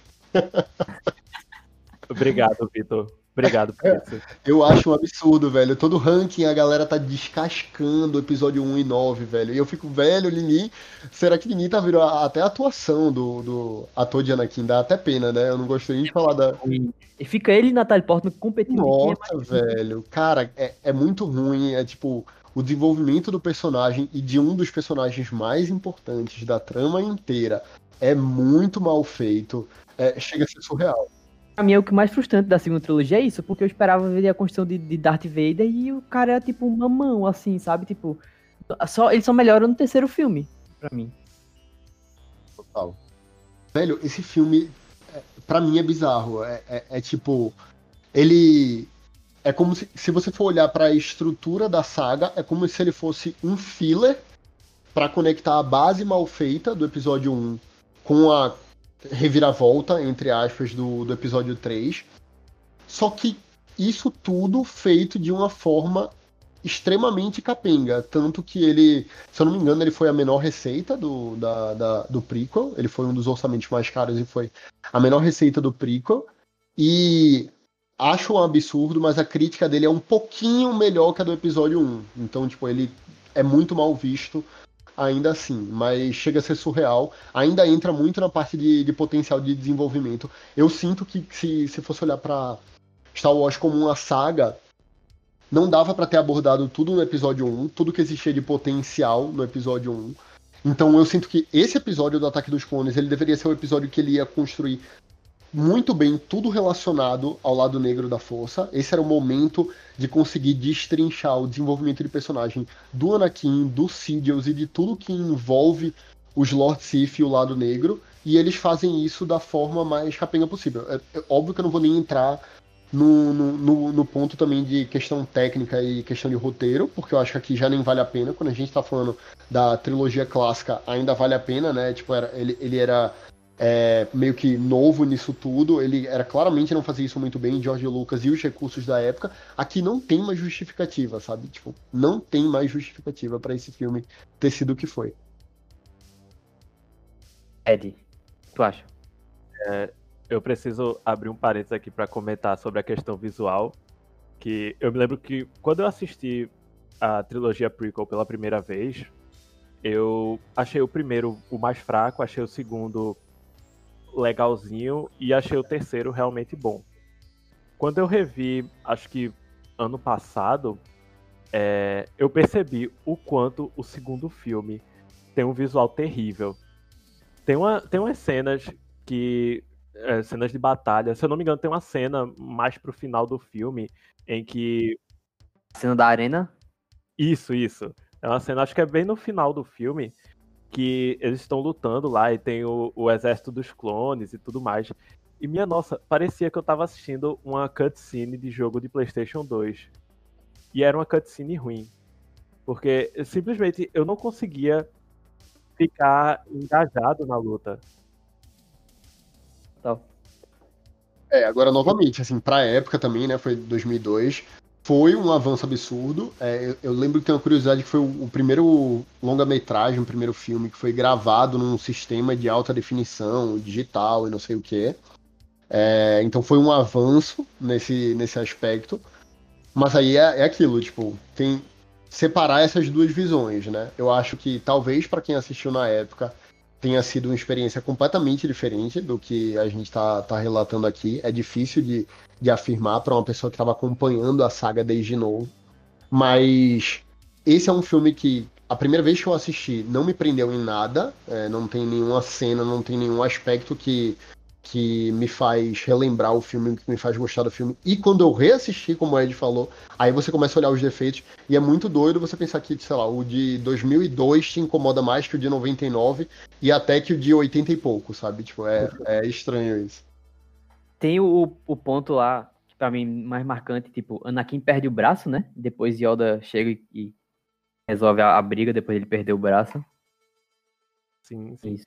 É, agora sim, eu me lembro que quando eu assisti da primeira vez, isso já ficou marcado para mim. E quando eu revi, eu passei a achar uma cena ainda mais legal, que é quando o Anakin vai investigar a, o paradeiro da mãe e ele descobre que é, os, os aqueles bichinhos da areia, né? Eles mataram a mãe dele, tipo, ele fica louco, ele dá um, uma surtada e aniquila a aldeia inteira, tá ligado? Matando é, mulher, criança, enfim. Eu achei isso, essa cena muito boa pra meio que já definir o tom de quem aquele personagem vai se tornar. Porque, pô, você tá olhando ali pro cara que vai virar o Darth Vader. E é. aí, tipo, esse é o primeiro. É, a primeira faísca, assim, desse lado mais vilanesco dele. E é uma cena, assim, que eu achei bem impactante porém ela não salva o filme, né? Eu não. gosto muito também do Christopher Lee como Count Dooku, que eu acho um dos personagens mais legais da trilogia prequel, que também oh. é extremamente mal aproveitado, mas, enfim, fazer o quê, né? Inclusive, eu fui pesquisar aqui, esse filme, ele tem 2 horas e 22 minutos. E eu Muito juro, longo. Eu não lembro de quase nada dele. Nada, quase pra nada. Pra você ver o quanto ele foi significante. Esse filme demorou muito a passar, sem ter noção. Cara, eu não lembro, eu não lembro se essa cena é do, do desse filme, mas a cena da morte do, do Conde Dukan, né? Aquela cena foi legal, tá ligado? Que foi uma uma cena meio que o início de tudo, né? Eu não tenho certeza se foi nesse episódio ou no seguinte, no 2 ou no 3, mas é quando o Anakin tá lutando contra ele, o Palpatine ele tá meio que preso na, na sala, né? E aí, hum. quando chega no momento que ele consegue mobilizar o, o Dukan, tá lá o Palpatine virando pro Anakin falando, do it, do it. Aí ele vai, finaliza. É. Então, tipo, essa cena foi uma cena impactante, mas é, eu sou, dentro de consumo de, de séries e de filmes e de saga como um todo, tem uma coisa que eu sou encantado, apaixonado, são duelos. São lutas, mas mais especificamente duelos.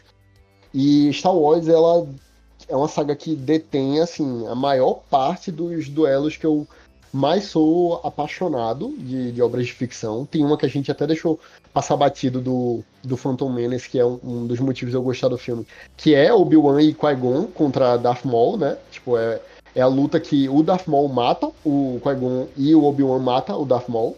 Essa luta, é, ela é sensacional, é uma sequência de poucos minutos que ela tem um ritmo. Que tem até o, o sabre de luz duplo, né? O duplo do Darth Maul, que vira algo clássico dele. E, tipo, nossa, e é muito foda. E ela, novamente, até porque a gente estava conversando antes, ela é uma cena muito importante pro lore de fora dos filmes, que Darth Maul, ele, ele vira um Lord Sith muito vingativo, porque ele cria um ódio absurdo do Sidious, que foi um, um péssimo mestre para ele como um todo, e do Obi-Wan, então, tipo, tudo que ele é desenvolvido no universo expandido, né, do, das novels e da animação, gira em torno do fato dele ser o cara mais carregado de vingança de sempre. E aí, quando a gente olha para esse episódio, eu não consigo lembrar agora, pode ser que tenha, é, mas eu não consigo lembrar, tirando essa cena do Dukan, de nenhuma outra luta que foi assim, tipo, destaque da, da do, desse episódio, sabe? Não tem nenhum momento único que fica na sua cabeça, como a gente tem com quase todos os episódios da saga inteira.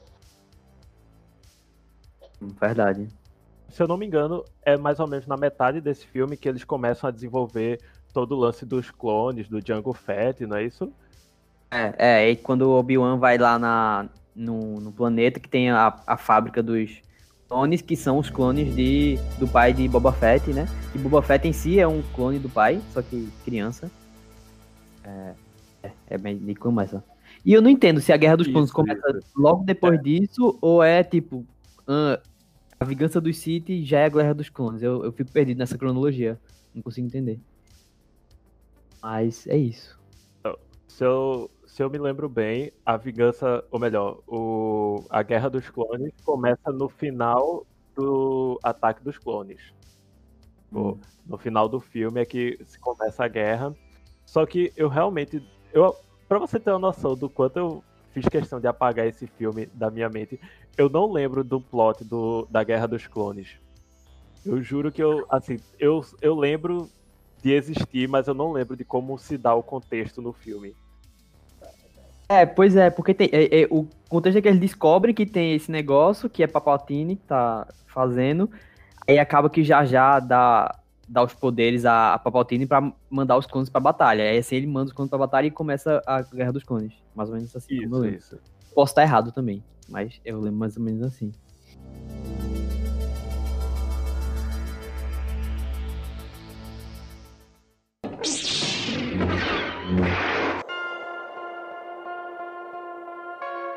É, então tá, vamos pro próximo.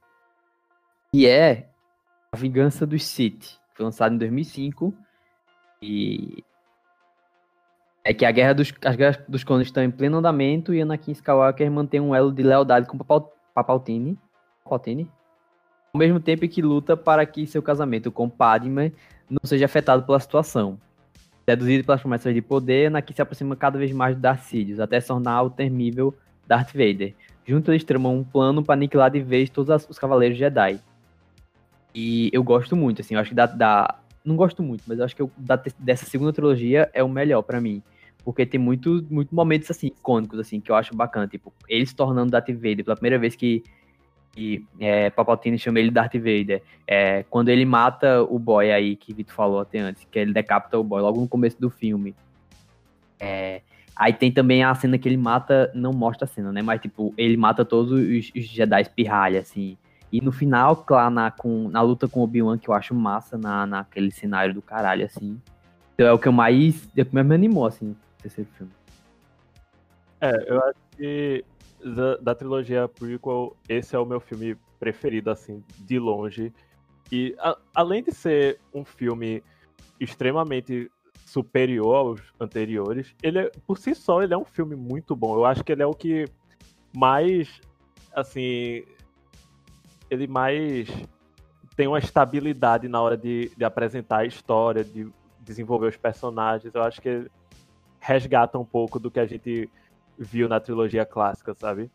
E assim, eu acho que ele tem cenas também extremamente icônicas. Ele ainda é um pouco aloprado demais na questão visual dos efeitos especiais. Eu acho que George Lucas ele se descontrolou assim, ficou tão fascinado pela tecnologia que queria colocar a computação gráfica em tudo que ele via mas eu acho que nesse filme é o que essa questão menos me incomoda.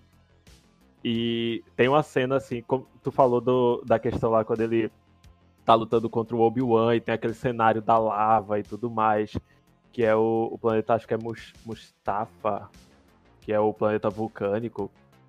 E, nossa, essa cena me marcou muito. Que é quando o Anakin tá todo lascado lá, tá tipo, sabe, teve os braços decepados, as pernas, ele tá à beira da morte. E o Obi-Wan Kenobi fala para ele, tipo, You were the chosen one, você foi o escolhido.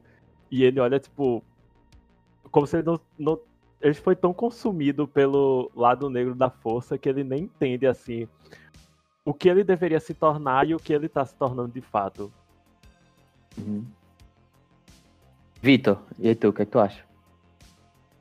Cara, esse é meu episódio favorito da saga. Da saga, não é só dessa trilogia. Eu acho que é um filme impecável que consegue. Não vou nem falar corrigir erros, mas ele consegue meio que botar alguns erros debaixo do tapete, né? É... tem um ponto que vocês falaram que eu acho que é um dos que torna essa, essa memória que a gente tem desse episódio como uma das melhores, que é tem muitas cenas icônicas, muitas cenas icônicas, icônicas.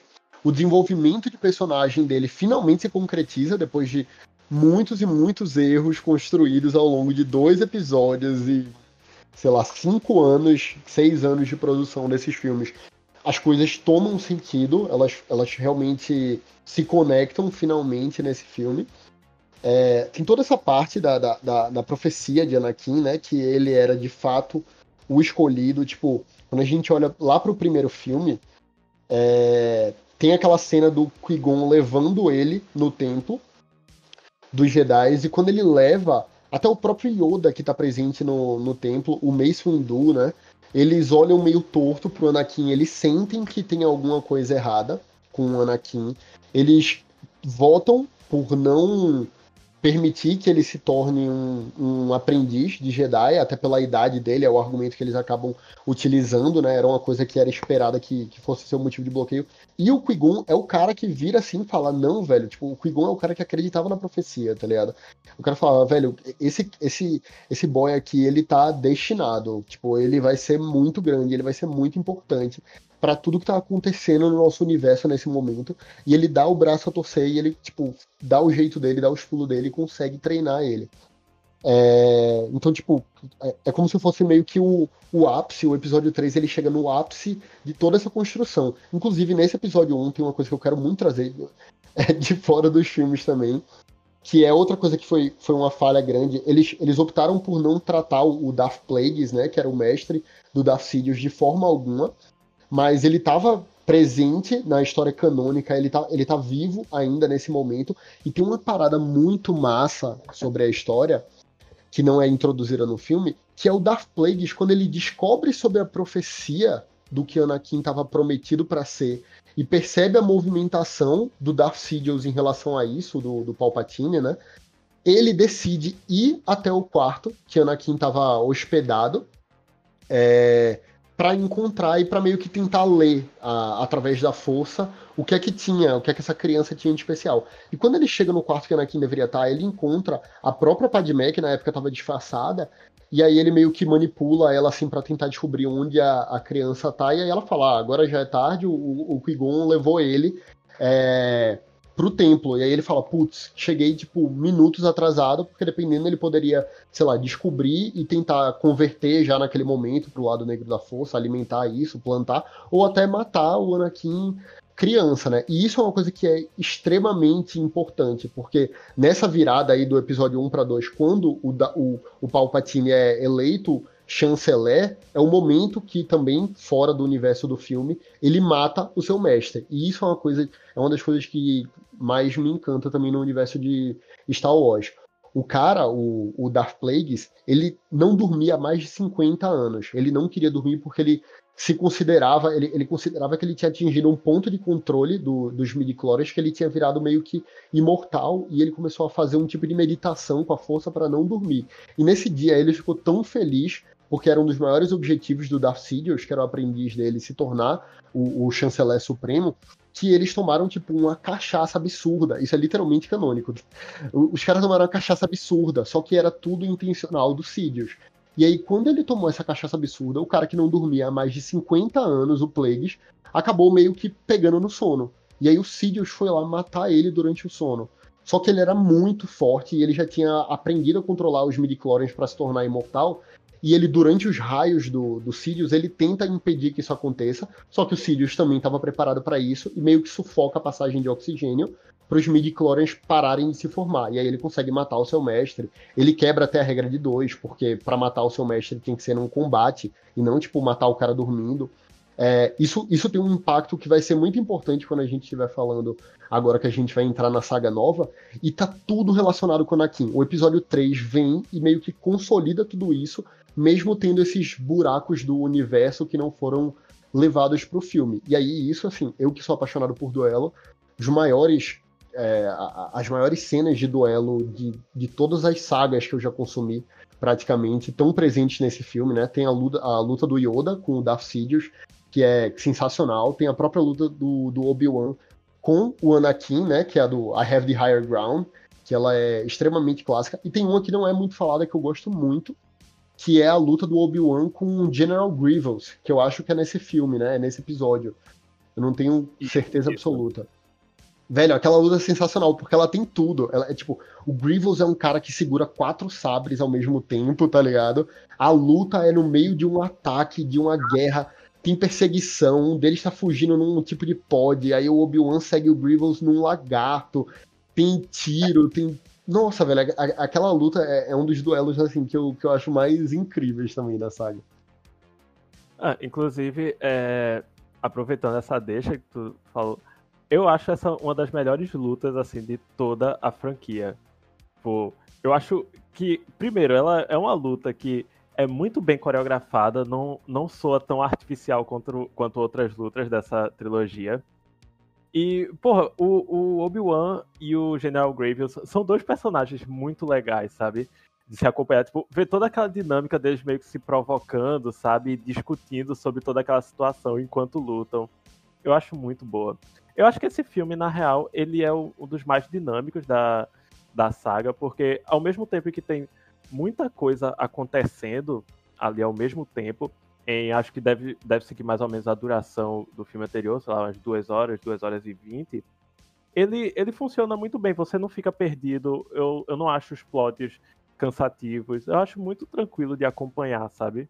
Ele, ele funciona muito bem, ele tem um, um dinamismo muito bom. Eu concordo. Alguma coisa, gente, desse? Desse é isso. Ah, eu quero, eu quero comentar a cena final quando o Anakin tá lá, tipo, se recuperando e finalmente coloca o, o traje do Darth Vader e coloca uma máscara e ele começa a respirar com aquele, aquele, aquela respiração clássica do Darth Vader. Quando eu vi isso pela primeira vez, eu me arrepiei todo. Até hoje eu acho essa cena incrível. Essa cena é foda também, icônica também, né? É uma das cenas mais impactantes que tem na, na, na trilogia inteira.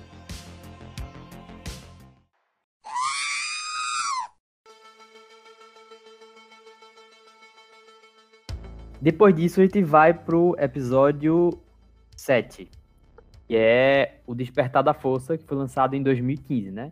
Depois de, 10 anos depois de do A Vingança do Sith ter sido lançado. E o resumo é esse. A queda de Darth Vader e do Império levou ao surgimento de uma nova força sombria, a Primeira Ordem. Eles procuram o Jedi Luke Skywalker desaparecido a resistência tenta desesperadamente encontrá-lo antes para salvar a galáxia. E eu acho que é um filme bom, eu gosto dele. Eu acho que tipo os personagens novos são muito bons de apresentados também. Eu acho que a história do fim é muito, muito interessante, mas pena que não é tão é, não é dado mais, mais ênfase nela, mas eu acho a história, tipo, bem massa, do Stormtrooper que deserta e tal. É, eu gosto, tipo, a dinâmica deles, da Rey com Finn, com o Paul, ele com, com o Han Solo e com o Chewbacca, eu acho que funcionou também muito bem, acho que deu, deu certo.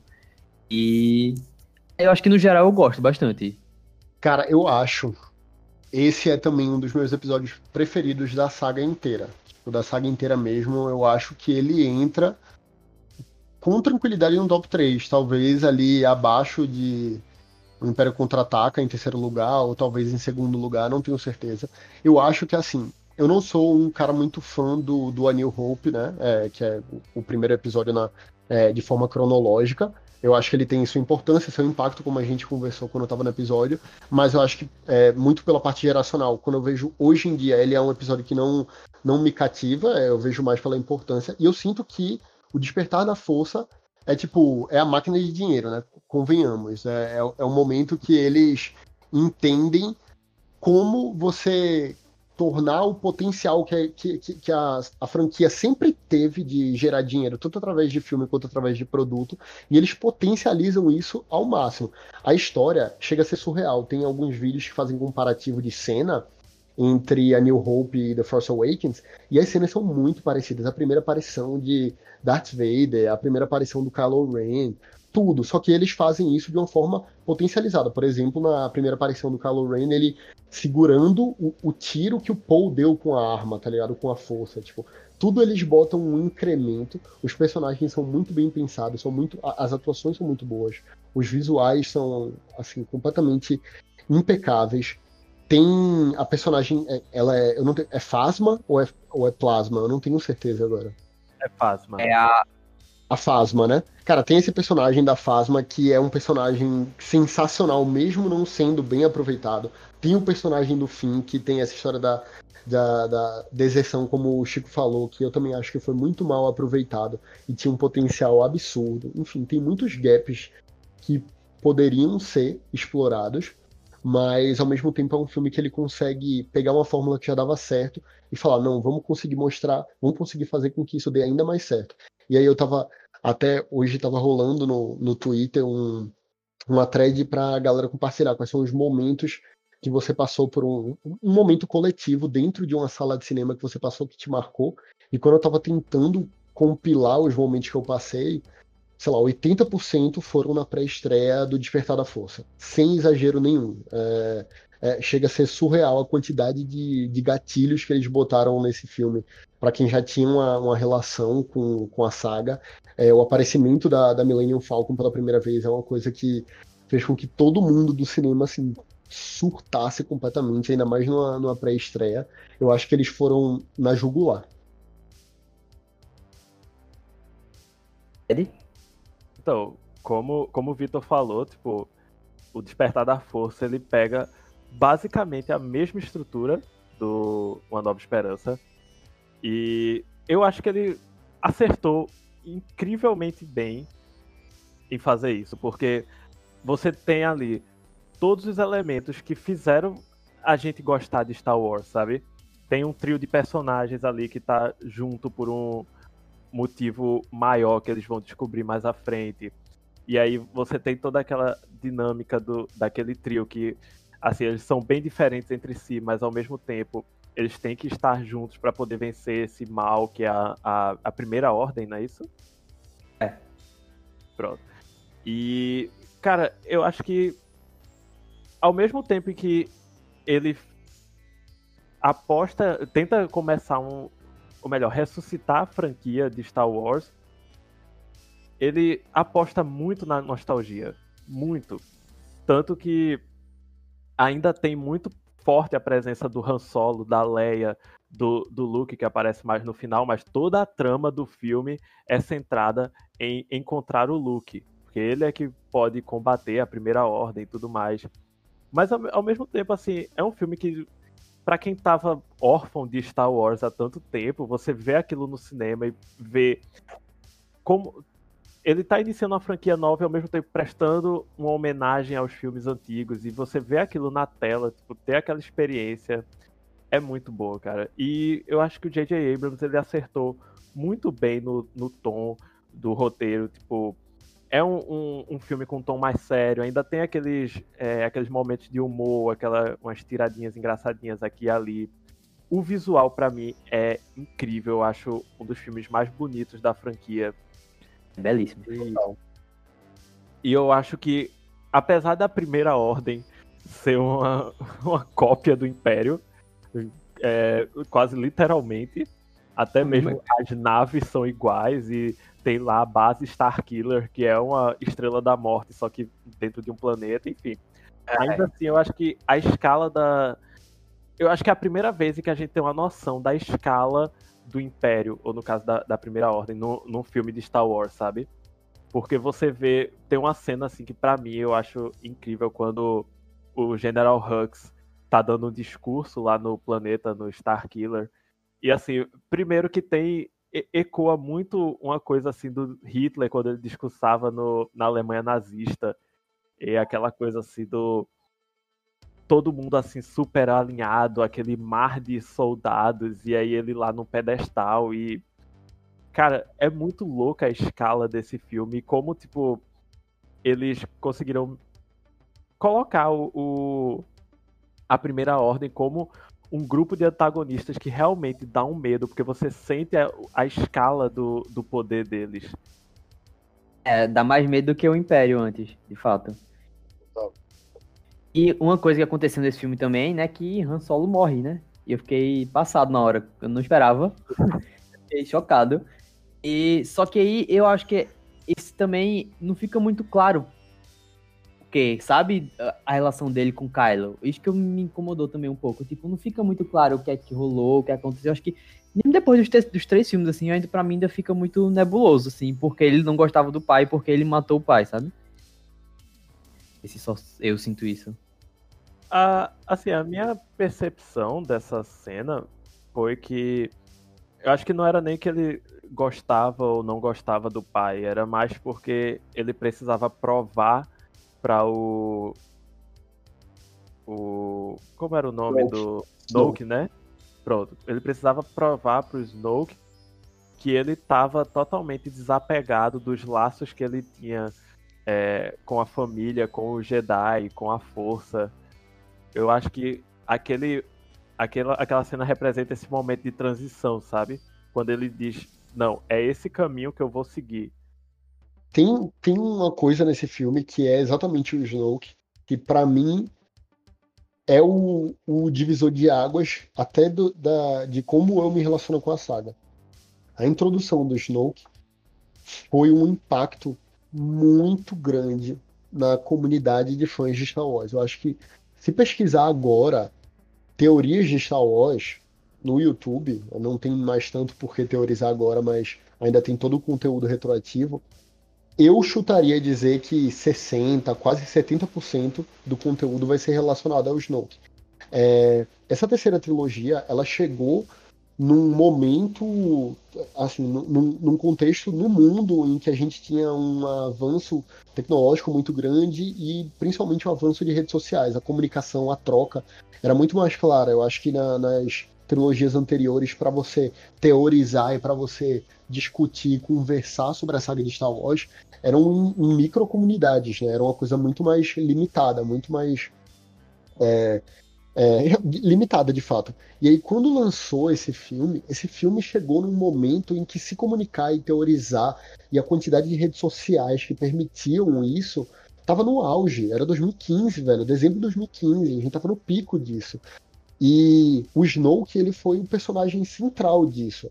Quase todas as teorias que a gente lia sobre o desenvolvimento da trilogia citavam sim a presença de Luke, citavam sim a morte de Han Solo, citavam Kylo Ren, mas tudo girava entre uma figura principal, que era o líder supremo Snoke. Quem é esse cara? O que é que esse personagem vai representar no desenvolvimento da trilogia?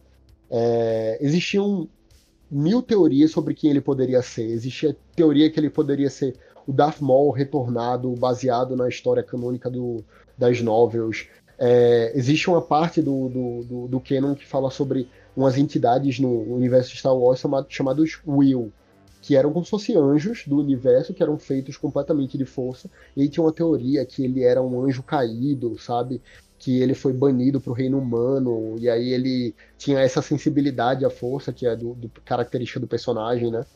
Também tinham as, a, a, as teorias que eram super bizarras. Eu nunca vou esquecer que a primeira vez que eu vi é, um, um, dos elementos de virada para o episódio 9 que a gente vai contar sobre a Rei, a primeira vez que eu vi isso foi em 2016, numa teoria de que o Snoke poderia ser o Mace Windu.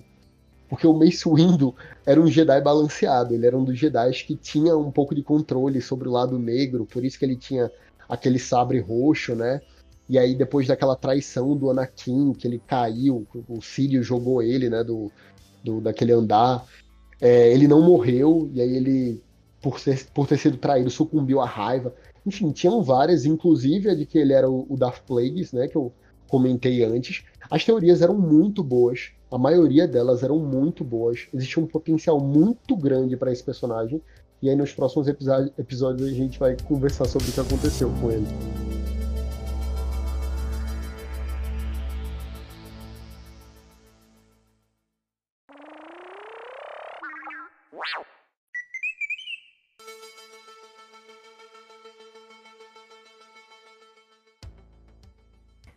Então já vamos pro próximo, então.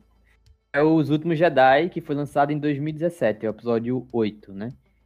É, a tranquila e solitária vida de Luke Skywalker sofre uma reviravolta quando ele conhece Rey, uma jovem que mostra fortes sinais da força. O desejo dela de aprender o estilo do, do Jedi força Luke a tomar uma decisão que mudará sua vida para sempre. Enquanto isso, Kylo Ren e General Hux lideram a primeira ordem para um ataque total contra Leia e a resistência à supremacia da galáxia.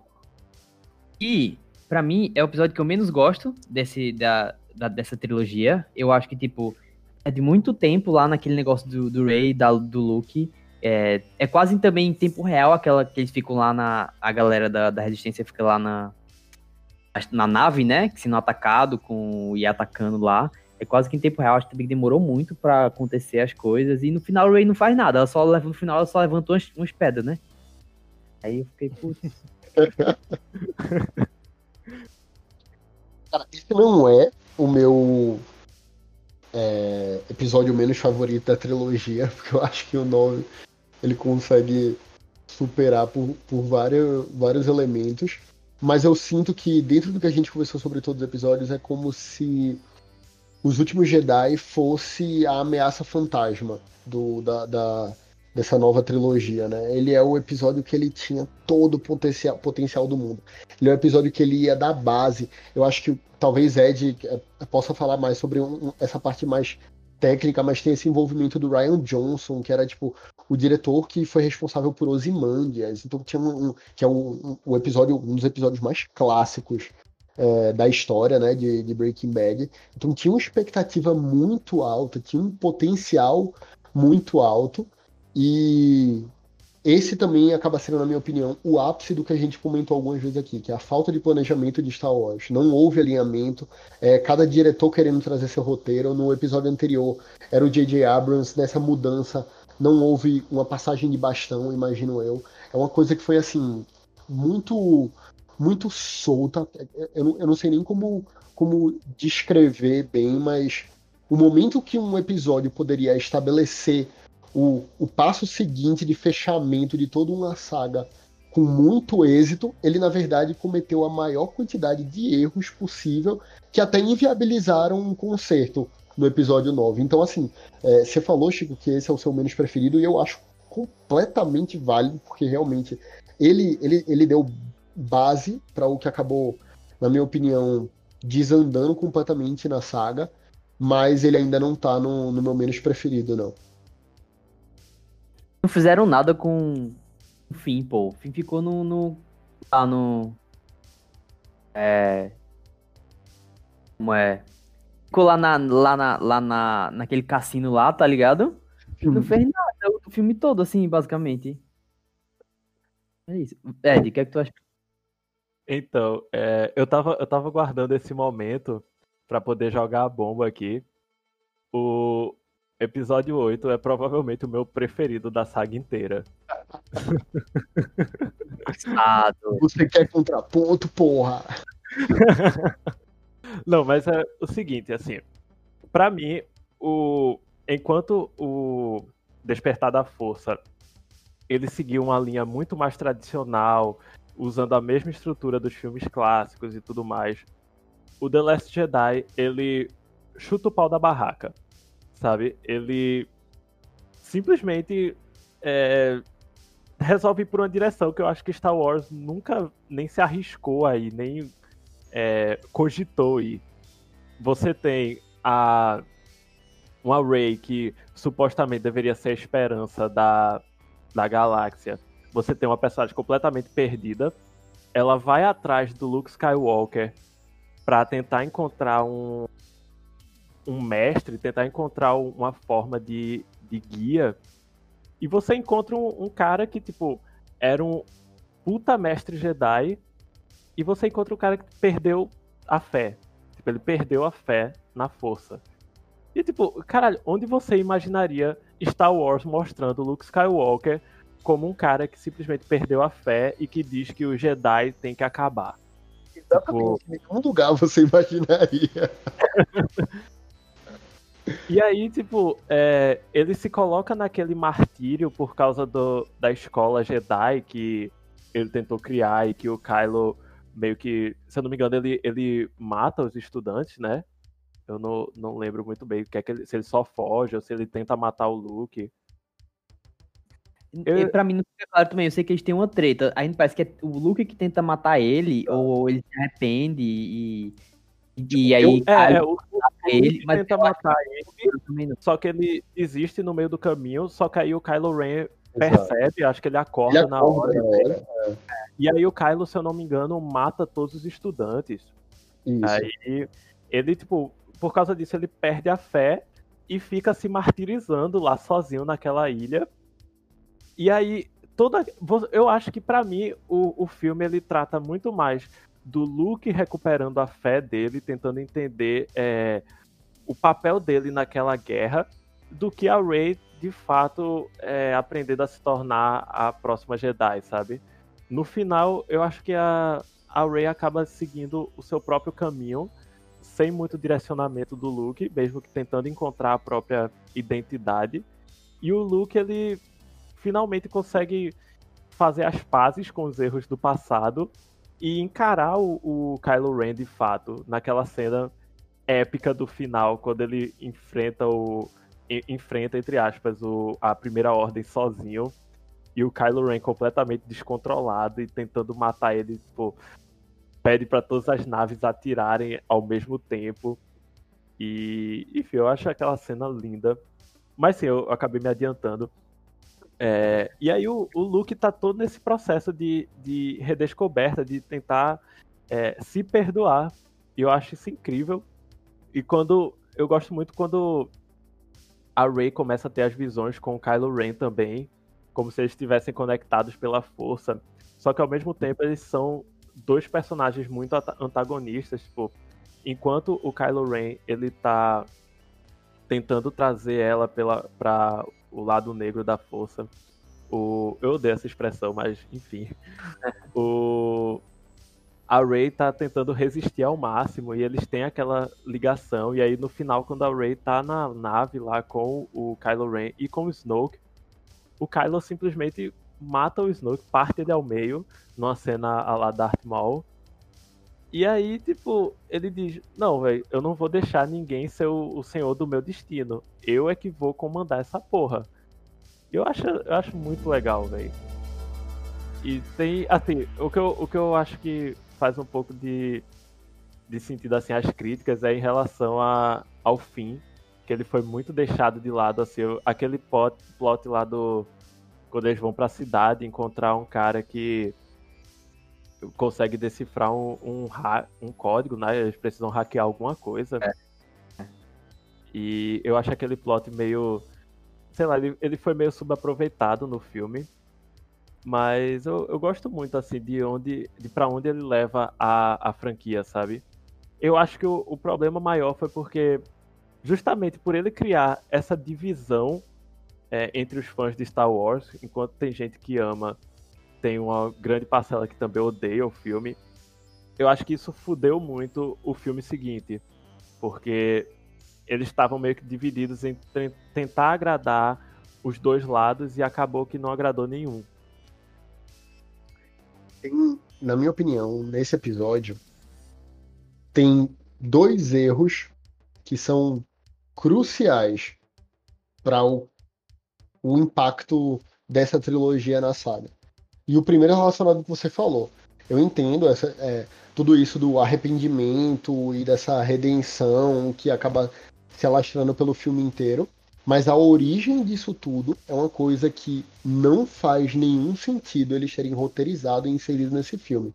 Que é o Luke tentar matar o Kylo Ren. Mesmo que ele desista, o, o, o pensar já é algo que não soa como possível, como viável para mim de tudo que eu consumi dessa saga até hoje. Então, ao mesmo tempo que eles estão construindo uma Rey que ela é o que seria o Luke na saga original. Então, enquanto tava o, o Luke em toda a saga original ali acreditando na capacidade de redenção do seu pai até o último segundo, ele é uma pessoa que não desiste, ele tem um coração enorme. A Rey tá fazendo isso agora com Kylo Ren, né? Tá em desenvolvimento.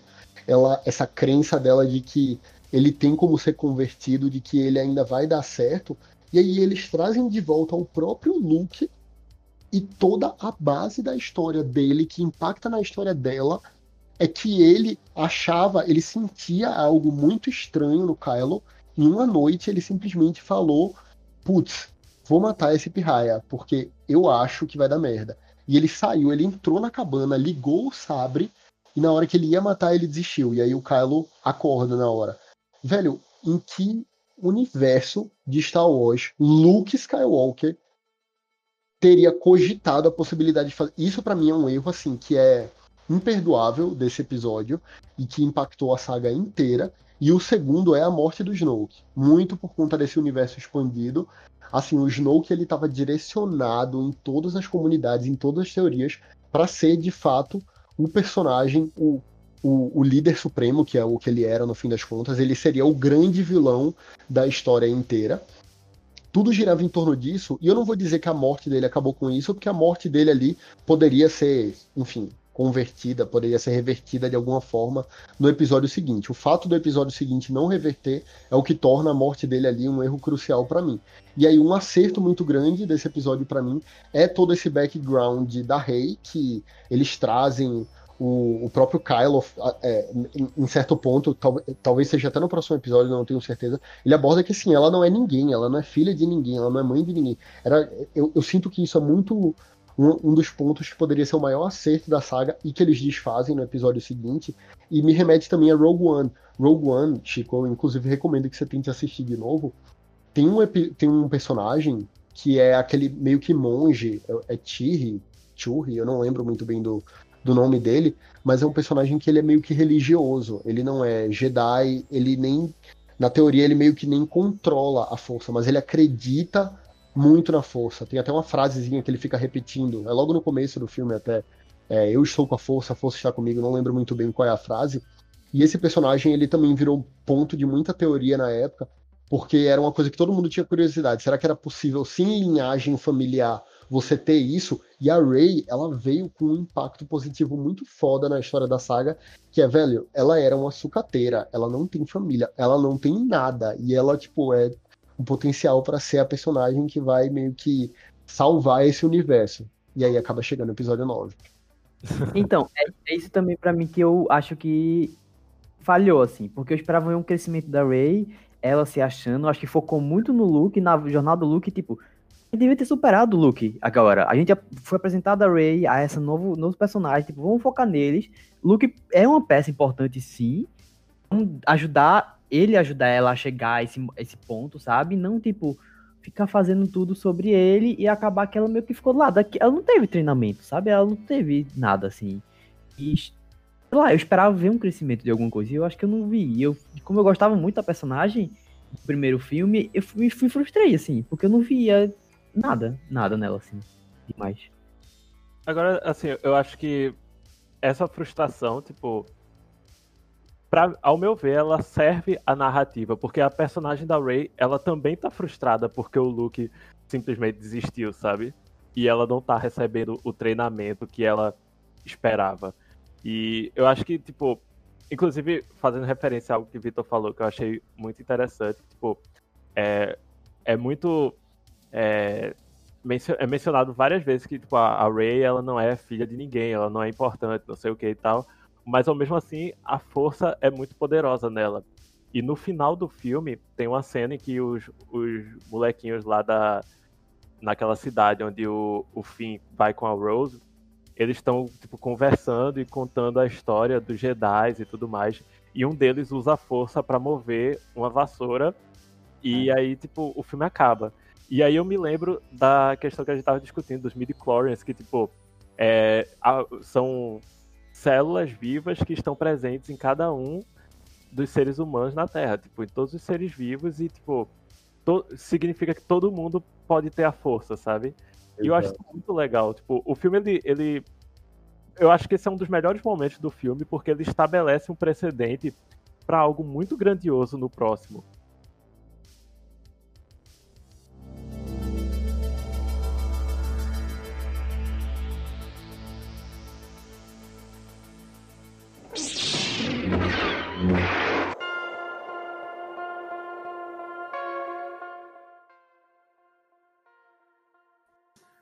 Então vamos pro próximo. Vamos lá. O episódio 9, Ascensão Skywalker, foi lançado em 2009, menos de um ano. E com o retorno do Imperador Palpatine, a existência toma frente à batalha. Treinado para ser uma completa Jedi, Rey se encontra em conflito com o passado e futuro e tem pelas respostas que pode conseguir com Kylo Ren.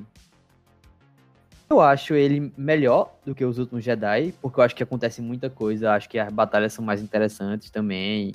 É, por mais que aquela batalha final de, de, de Kylo e, e Rey com, com Palpatine eu acho, eu acho boa, mas aquele final muito melodramático para mim, eu achei que é, não curti.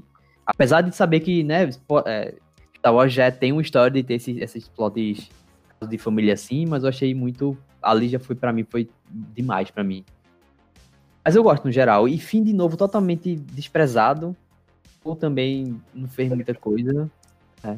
Cara, esse, esse filme, ele teve um dos maiores orçamentos e ele teve um dos menores faturamentos. É, ele teve um fatura, o menor faturamento da trilogia, né, da nova trilogia. E se eu não me engano, ele teve um faturamento praticamente igual com Phantom Menace, que é tipo o primeiro da, da trilogia anterior. Então isso mostra assim um impacto absurdo. Ele era o fechamento, ele tinha sido confirmado na época que era a finalização da saga. Ele tinha tudo para ter um recorde de faturamento. É muito assim, é, eu vi até o pessoal comparando, comparando com alguns filmes, o faturamento de alguns filmes da Marvel é, que não foram líderes de, de, de, enfim, de receita mesmo. E ele tá, tipo, bem abaixo do, sei lá, top 7 da Marvel. É um filme que ele foi uma decepção muito grande, é, para mim em especial. É uma saga que eu sou apaixonado e eu consigo ver beleza em praticamente todos os filmes. Esse filme eu me recusei a assistir. Eu, eu tenho eu inclusive chegou ao ponto de sentir orgulho de fazer parte do grupo de pessoas que não deu receita para isso no cinema. E nem sei se pretendo assistir isso para, pirateado. Cara, esse filme é, é de verdade, assim, brincadeira essa parte, ele cometeu, na minha visão, todos os erros possíveis que a saga poderia acometer. É, ele trouxe de volta o Palpatine, ele acabou com a profecia do Anakin. A profecia do, do, do Anakin envolvia matar o seu mestre, que era o Darth Sidious. Do nada ele volta, dizendo que teve controle. Ele, ele, ele aborda a temática do midi-chlorian sem citar o midi-chlorian, né? Mas ele fala sobre isso de conseguir atingir, de controlar a vida, de conseguir atingir a imortalidade, sendo que lá no Ameaça Fantasma ele fala que o próprio mestre dele, que é o Darth Plagueis, não conseguiu fazer isso, né? É quando você consegue controlar a vida de todo mundo, menos a sua própria, e aí supostamente ele conseguiu fazer isso. Então ele elimina tudo que existia de mais incrível na comunidade, que eram as teorias sobre quem era o, o verdadeiro vilão, Óbvio que tem toda essa parte encantadora. Ele é um dos personagens mais complexos e mais fodas mesmo da saga inteira.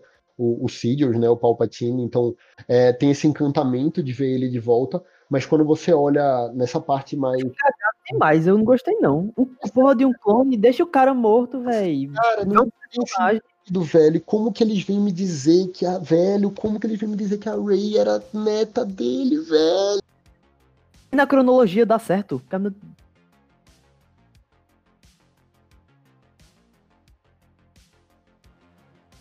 Véi, eu acho que, tipo, essa escolha de colocar o Palpatine como vilão, de novo, é uma da, um dos maiores exemplos de roteiro preguiçoso que eu já vi na minha vida. Não faz o menor sentido, de verdade. Não, eu, eu tento encontrar coisas positivas nesse filme. Primeiro, não faz nenhum sentido o, o, o grande vilão não ter sido o Snoke. Não faz nenhum sentido o Palpatine ser o grande vilão e retornar e destruir toda a profecia relacionada com Anakin. É, a introdução dos Cavaleiros de Rain parece que foi só a Disney querendo vender mais boneco, porque eles são mal aproveitados, não abordados, eles levam uma lapada do, do, do Kylo naquela reta final de uma forma que não faz nem sentido. Essa conexão do Kylo e da Rain que ela consegue passar um bastão por sei lá o que é aquilo, telecinese ou o que para ele. Ele tirou da espinha dorsal dele, eu acho, aquele, aquele sabre de luz. É, é, uma das coisas mais é, absurdas desse episódio para mim é o, o, a forma que eles abordam aquele suposto caso amoroso do Paul, que é a forma deles de eliminar todas as fan do, do Paul e do Finn, né? Que poderiam ser um casal gay. Então eles, eles jogam aquela mulher meio que do nada, assim, só pra, tipo, acabar com a teoria e com a felicidade de uma parte da comunidade. Não, não, não foi desenvolvido, não foi justificado. A Rei ser neta do Palpatine em um cenário em que o Palpatine supostamente criou um clone dele, que era o filho dele, que teve uma filha que foi ela, e toda aquela perseguição. Tipo, velho, não faz sentido. Mas o pior para mim ainda é o Luke falando que a Rei tem que respeitar o sabre de luz. Quando no primeiro filme da trilogia ele jogou o sabre para trás. Velho, tipo, não faz sentido. Esse filme não faz sentido, sério. Cara, inclusive, eu, eu quando eu assisti no cinema, eu passei o filme inteiro me perguntando de onde diabos o Palpatine tirou um exército já pronto, com sei lá quantas mil naves. Tipo, ó, oh, galera, eu, eu tô com esse exército aqui já pronto. Tipo, vocês querem usar pra guerra de vocês? Eu sei que não tá indo muito bem, mas eu posso ajudar, tá ligado? E aí hum. sobem várias naves assim, já prontas para destruir a galáxia inteira. Véi, tipo, quem ficou esperando até agora? Por que até agora? É, tipo, não, não faz sentido. E, e outra coisa que, que eu acho é, que me irrita bastante é que eles trouxeram de volta o Lando Calrissian e ele não faz nada. Tipo, nada. ele não faz, ele não tem relevância nenhuma pra história. É o fanservice visual, né? Só pra dizer que tá lá. É. Eles, inclusive, tem a cena que eles trazem de volta o Harrison Ford também, né? Foi, é. foi, sei lá, a tentativa deles, assim, de jogar toda aquela. Velho, inclusive, tem uma coisa que eu esqueci de citar aqui. Tem a cena que ela, ela nunca é abordada, inclusive, em todas as análises que eu vejo desse filme, ela nunca é abordada, porque todo mundo esquece, que é a morte da Leia, né? Tipo, a, a Carrie Fisher tinha falecido, eles não tinham como explorar o personagem, mas eles fazem, tipo, a pior morte possível, que, tipo, ela tentando entrar em contato, e aí ela usa a energia vital dela. Tipo, eu não consigo... É, na, na maioria dos filmes da, da saga, na maioria dos episódios, você consegue lembrar de alguns erros grotescos e de alguns acertos precisos. Nesse filme eu só consigo lembrar de erros grotescos e era um volume muito grande. A cena final, o, o Kylo Ren sendo jogado para longe, e aí ele passa o quê? 40 minutos escalando aquela fenda, que aí é quando ele sobe ela tá supostamente morta, e aí ele decide dar sua vida para ela, ele passa através de um beijo. Não Cara, precisa falar mais nada. A cena, a cena do beijo, eu juro que eu, eu me encolhi na cadeira do cinema e fiquei tipo, meu Deus, eu estou enojado. Eu acho que, tipo, é, quando. A impressão que eu tinha quando eu assisti o The Last Jedi era que o grande vilão seria o Kylo Ren, tipo, ele assumia o protagonismo como vilão, um cara, tipo, totalmente egocêntrico e descontrolado, e o contraponto dele seria a Rey.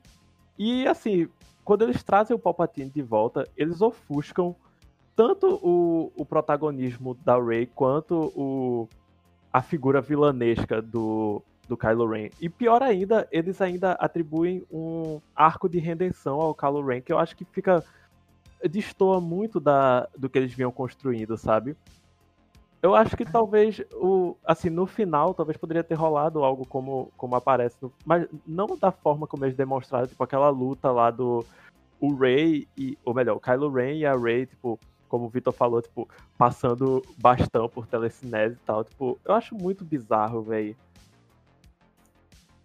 É. E, e, teve ainda a falsa morte de Chewbacca, que foi pra, claramente só para impactar, né, naquele momento. Ah, e foi... Eu odeio aquela cena. Putz, também desnecessário, pô. Não precisava. Ou mata ou não. Você perde, tipo, sei lá, uns 15, 20 minutos de filme, tá ligado? É.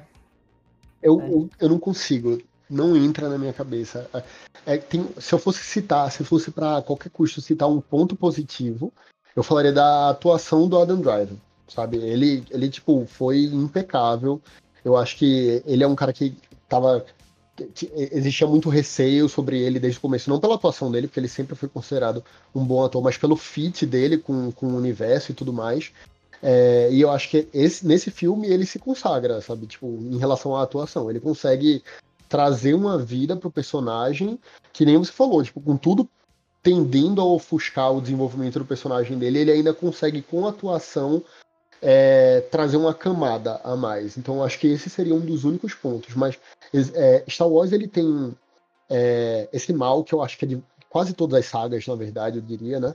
Quase todas as sagas de ficção, que é, é o mal do bom mocismo. Parece que todo filme ele tem que acabar com é, o bem triunfando, ou um personagem de bem, do bem ressuscitando, ou enfim, lutando e ganhando. Sempre tem que ter essa parte boa. E eu, eu confesso que eu ia amar se numa reta final, assim, depois dele matar o Snoke e convidar ela para liderar a galáxia, ele no filme seguinte, tipo, desertasse a união com ela e matasse ela.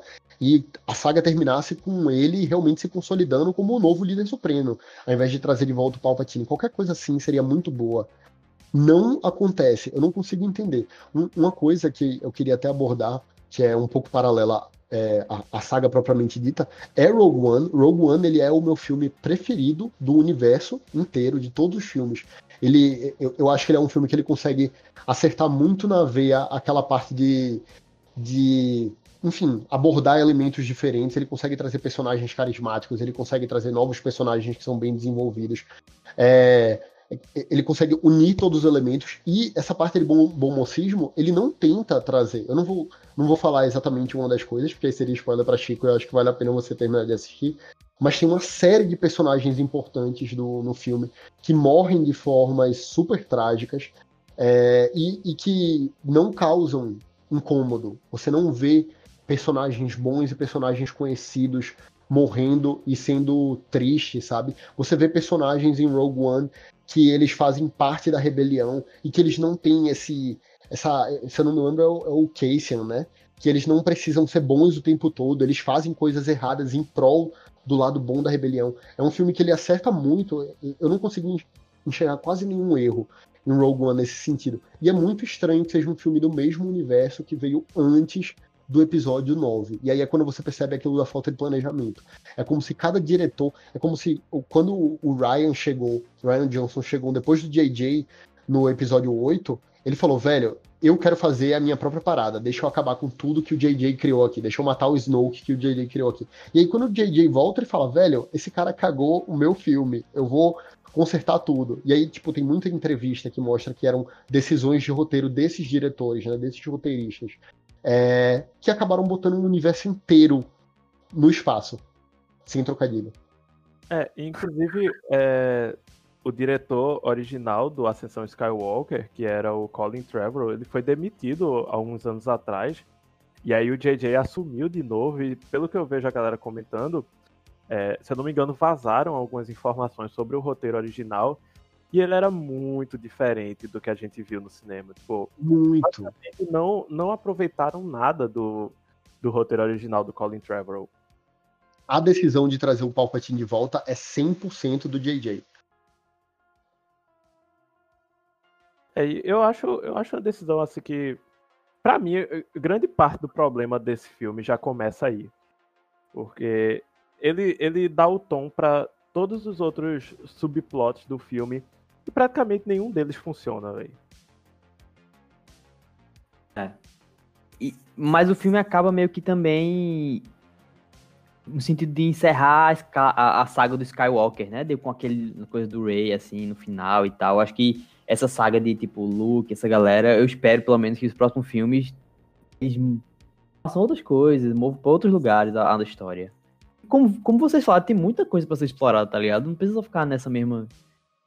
É, pois é. Inclusive, eu aproveito aqui um, um tempinho para falar do The Mandalorian, que, tipo, pra mim é o que tá fazendo, assim, uma das coisas mais legais no universo Star Wars atualmente. Que é uma série que, tipo, tem todos os elementos clássicos da trilogia original. E ao mesmo tempo, tipo, ele meio que cria uma mitologia própria, tipo, com cenários assim mais contidos. São, são tipo histórias do underground de Star Wars, sabe? E eu acho uhum. que tá funcionando muito bem, velho. Não vi ainda. É, eu também não vi ainda, mas eu tô, eu tô meio naquela vibe de esperando o momento certo, porque eu quero assistir numa lapada só muitos episódios, porque tudo que eu tô vendo é, é, é comentário positivo. Eu tô, eu tô bem animado, na verdade, porque eu tô vendo algo na linha do que eu gostei de Rogue One. Ah, eu acho que, eu acho que vocês vão curtir. Inclusive, a segunda temporada vai estrear sexta-feira, eu acho. Caralho. Boa. É de uma vez só? Ou é Cara, semanal? Eu não, eu não sei, eu acho que é semanal. A primeira foi semanal. Aí eu acho que a segunda Boa. vai. É o momento certo para assistir, então. Mais alguma coisa vocês querem adicionar? Eu quero, eu quero fazer uma, uma pergunta a vocês. O que, o que, vocês acharam do Ray Skywalker? É isso, eu achei desnecessário, pô. Ela podia ter sido ela mesma, a própria identidade dela, sabe, construir a história dela e tipo. Era isso que eu acho que faltava pra franquia, assim, pra dar uma oxigenada, assim, tá ligado? A gente superou o Luke, foi massa, foi, mas tipo. Ficou no passado, vamos agora ver outras coisas, outros futuros, outros, outros horizontes, e meio que ficou preso na mesma coisa. Eu não, não gostei, não. Meu, essa é a cena Nossa. final, né? É. Isso, Então, eu, eu acho que ela é muito simbólica. Ela é o diagnóstico dessa trilogia.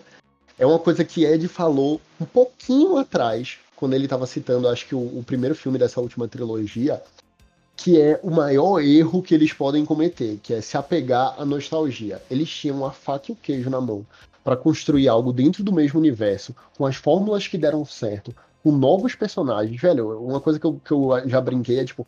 A, a porra do sabre do Kylo Ren, ele tem aquela coisinha lateral ali que é, tipo, 0% eficaz aquilo, tá ligado? E todo mundo ama. tipo, a, até esses detalhes, eles sabiam o que ia agradar. Faca e queijo na mão. Optaram pela nostalgia, ficaram trazendo personagens antigos o tempo inteiro, ao invés de construir uma nova saga, uma nova história, um, um twist. É, é exatamente o que vocês dois falaram esse tempo inteiro, na verdade. Eles desperdiçaram muita oportunidade e o diagnóstico é a cena final dela falando Ray Skywalker. É tipo, é, assim, é o selo, sabe? É, eu fiquei, eu fiquei esperando assim que ela falaria, tipo, ah, só Ray, ou Ray, alguma outra coisa. Mas aí, tipo, Ray Skywalker, tipo, qual foi, minha filha? Eu, essa, essa cena, junto com o beijo lá do Kylo Ren e da Ray, assim, para mim, mataram o filme em uns 30%, sabe? Porque foram extremamente desnecessários. Assim, a, a trilogia, inclusive, ela constrói a Rey como uma personagem feminina super forte, independente. Eu acho que não, não precisava desse, desse plot amoroso extremamente forçado, sabe? Até uhum. porque ela e o Kylo Ren não tinham química nenhuma. Era química. Qual foi a daquele beijo, cara? Cara, eu, eu acho um crime as pessoas que comparam esse episódio com a ameaça fantasma, velho. Minha infância foi jogando Racer, tá ligado? O jogo de, de pod racing da, de, de Star Wars, da Ameaça Fantasma. Um filme que tem tantos elementos. Óbvio, tem mil erros, mas, tipo, tantos elementos legais naquele filme, tantas introduções importantes que foram mal aproveitadas depois. E a galera compara com esse filme, com aquele beijo, com Race. Não, não pode. Ai. Então é isso mais nada sobre Star Wars. É, é eu acho que gente, o problema de terminar falando do episódio 9 é que a gente termina numa vibe meio deprimente, sabe? é verdade. É. Mas é isso, eu acho que a experiência foi boa, assim, no geral, para mim. Eu curti, sabe? Passar por esses momentos de, de, de, sentir essas coisas que as pessoas falavam há tanto tempo e escutar e ver e presenciar. Eu acho que valeu a pena. É, acho que não foi tudo ruim, não. Sim, sim. Você finalmente é, vivenciou uma parte extremamente importante da cultura pop, né? Como a gente entende. É, exatamente. É.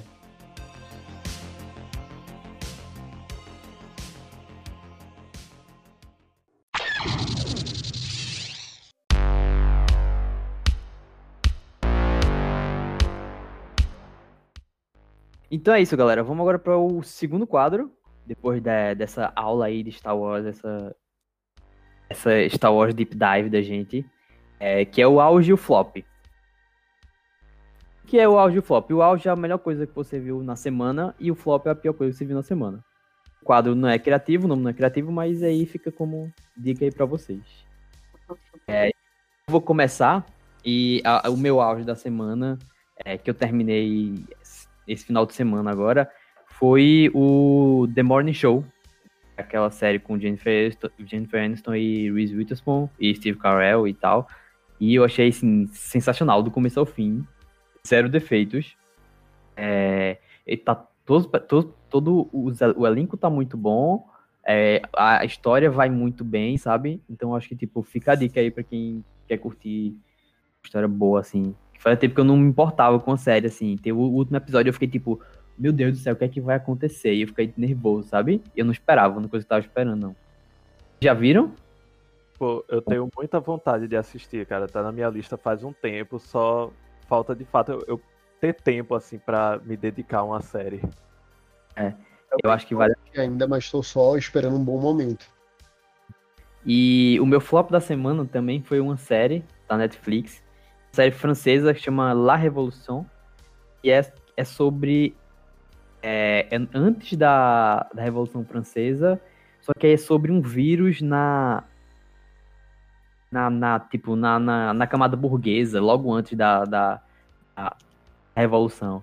E eu achei muito chata, não sei se é porque o temática também de vírus acho que deu gatilhos, não sei.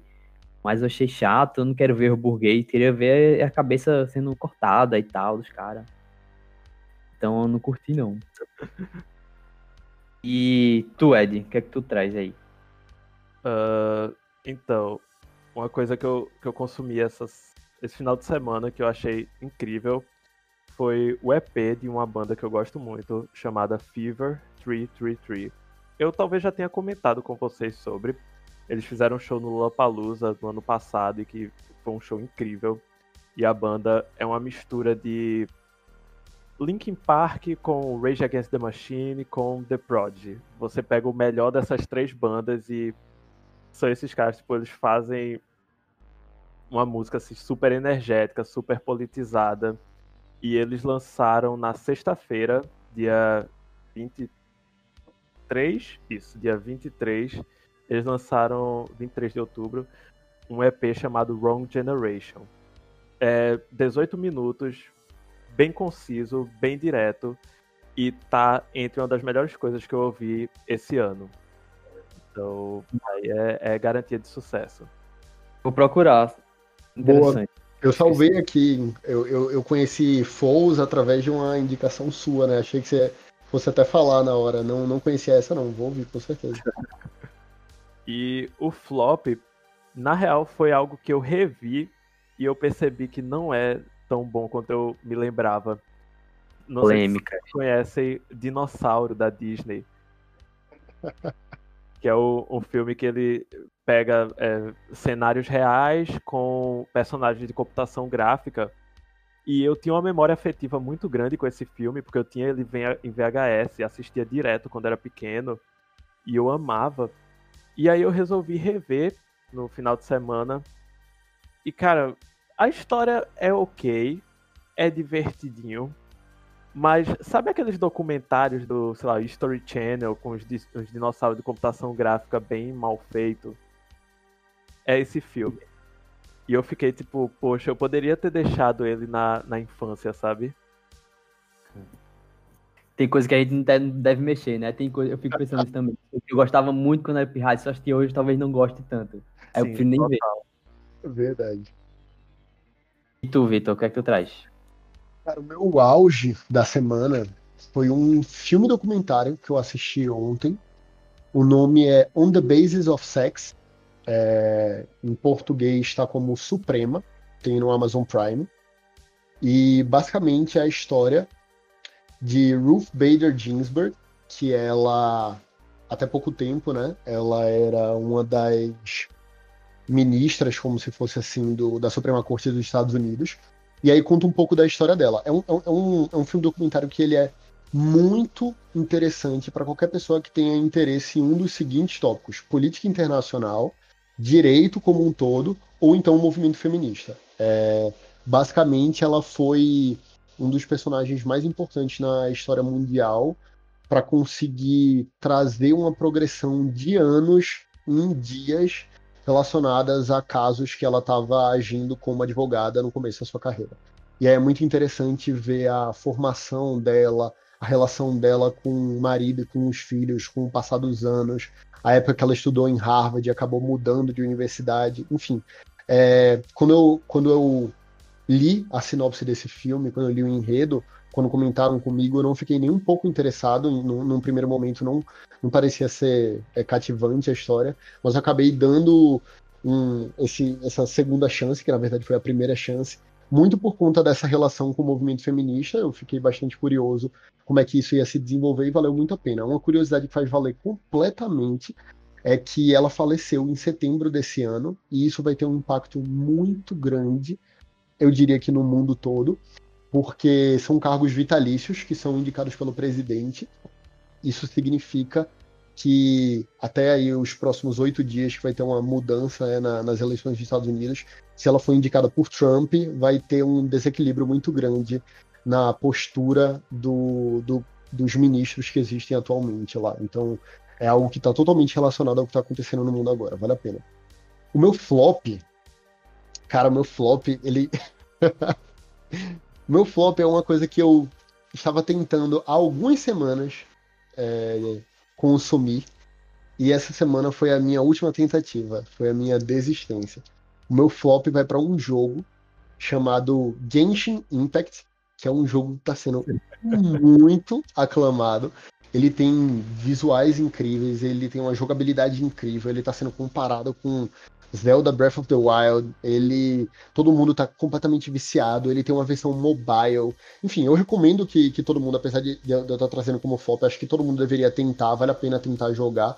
Ele é um jogo que realmente pode ser muito encantador e ele prender por algumas boas horas. Mas ele tem um problema que eu tentei ir contra, que é o gacha. O gacha é um elemento de jogo meio caça-níquel. É, são alguns jogos que são muito comuns é, no, no mercado de jogos do, do Oriente, em que basicamente é uma roleta russa. Você bota dinheiro e ele te dá um item. Esse item pode ser muito bom e mudar completamente seu destino. Ele não chega a ser o pay to win, né? Que é um termo no universo dos jogos para jogos que você só consegue ganhar de fato pagando. Ele não chega nesse nível, mas ele é, é assim é um, é um pay to progress, né? Você acelera muito pagando e é uma coisa que desanima muito.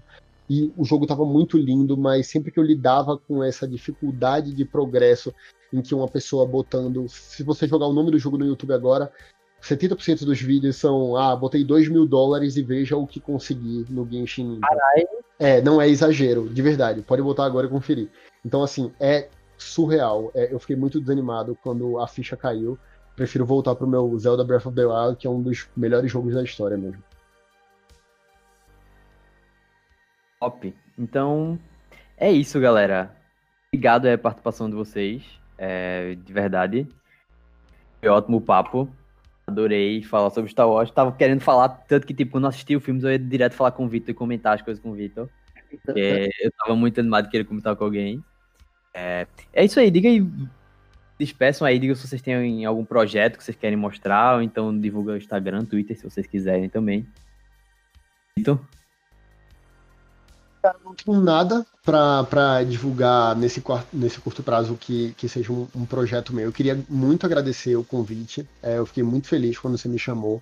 E eu já estou desde agora ansioso para os próximos episódios do podcast. Já assisti o primeiro, né? E mal vejo a hora de, de poder virar um, um consumidor frequente do, dos próximos. Tá, tá ficando muito legal. Parabéns de verdade. É, se fosse recomendar projeto, como eu não tenho nenhum meu no, nesse curto prazo, além de recomendar o seu próprio podcast, né? Eu acho que todo mundo que está ouvindo até aqui deve acompanhar os episódios que estão por vir. Eu também recomendaria o canal de YouTube de um amigo nosso, Daniel Lima. Ele está começando a, a, a, lançar vídeos aí aos poucos. E é um cara que é, assim, sem igual, só assistindo um vídeo dele para entender como ele é uma pessoa extremamente peculiar e única e como vale a pena acompanhar também o projeto dele. É, eu ainda não assisti Senhor dos Anéis, hein, também. Tem essa, talvez, depois, próximo episódio aí. Eita. É tem, que ser, tem que ser 10 episódios, não tem que ser uma série. De... É, Senhor dos Anéis a gente tem que passar, tipo, umas 4 horas conversando sobre, porque realmente... É. o Hobbit e tudo mais. E Ed, o que é que tu faz? Uh, então, eu também queria agradecer muito o convite. Eu fiquei bem animado, assim. Eu lembro que eu tava conversando com o Chico, eh, acho que no sábado. E aí, eu, tipo, pô, cara, que legal teu projeto, não sei o que e tal. Ele, ah, massa. É, eu vou te chamar qualquer dia para participar. E aí no dia seguinte, ei, tu tá pra falar sobre Star Wars? Eu, opa, agora. e, pô, eu adoro isso, eu adoro conversar sobre coisas que eu gosto, com pessoas que também gostam, que são tão apaixonadas quanto eu. E é isso, eu queria agradecer muito pelo convite, eu adorei esse rolê, foi muito divertido. E vou ficar na expectativa pelos próximos episódios também. Massa, valeu. Obrigado os dois. Com certeza vou chamá-los de volta, né? Porque top a conversa, galera. É... Então é isso. Tchau e até semana que vem.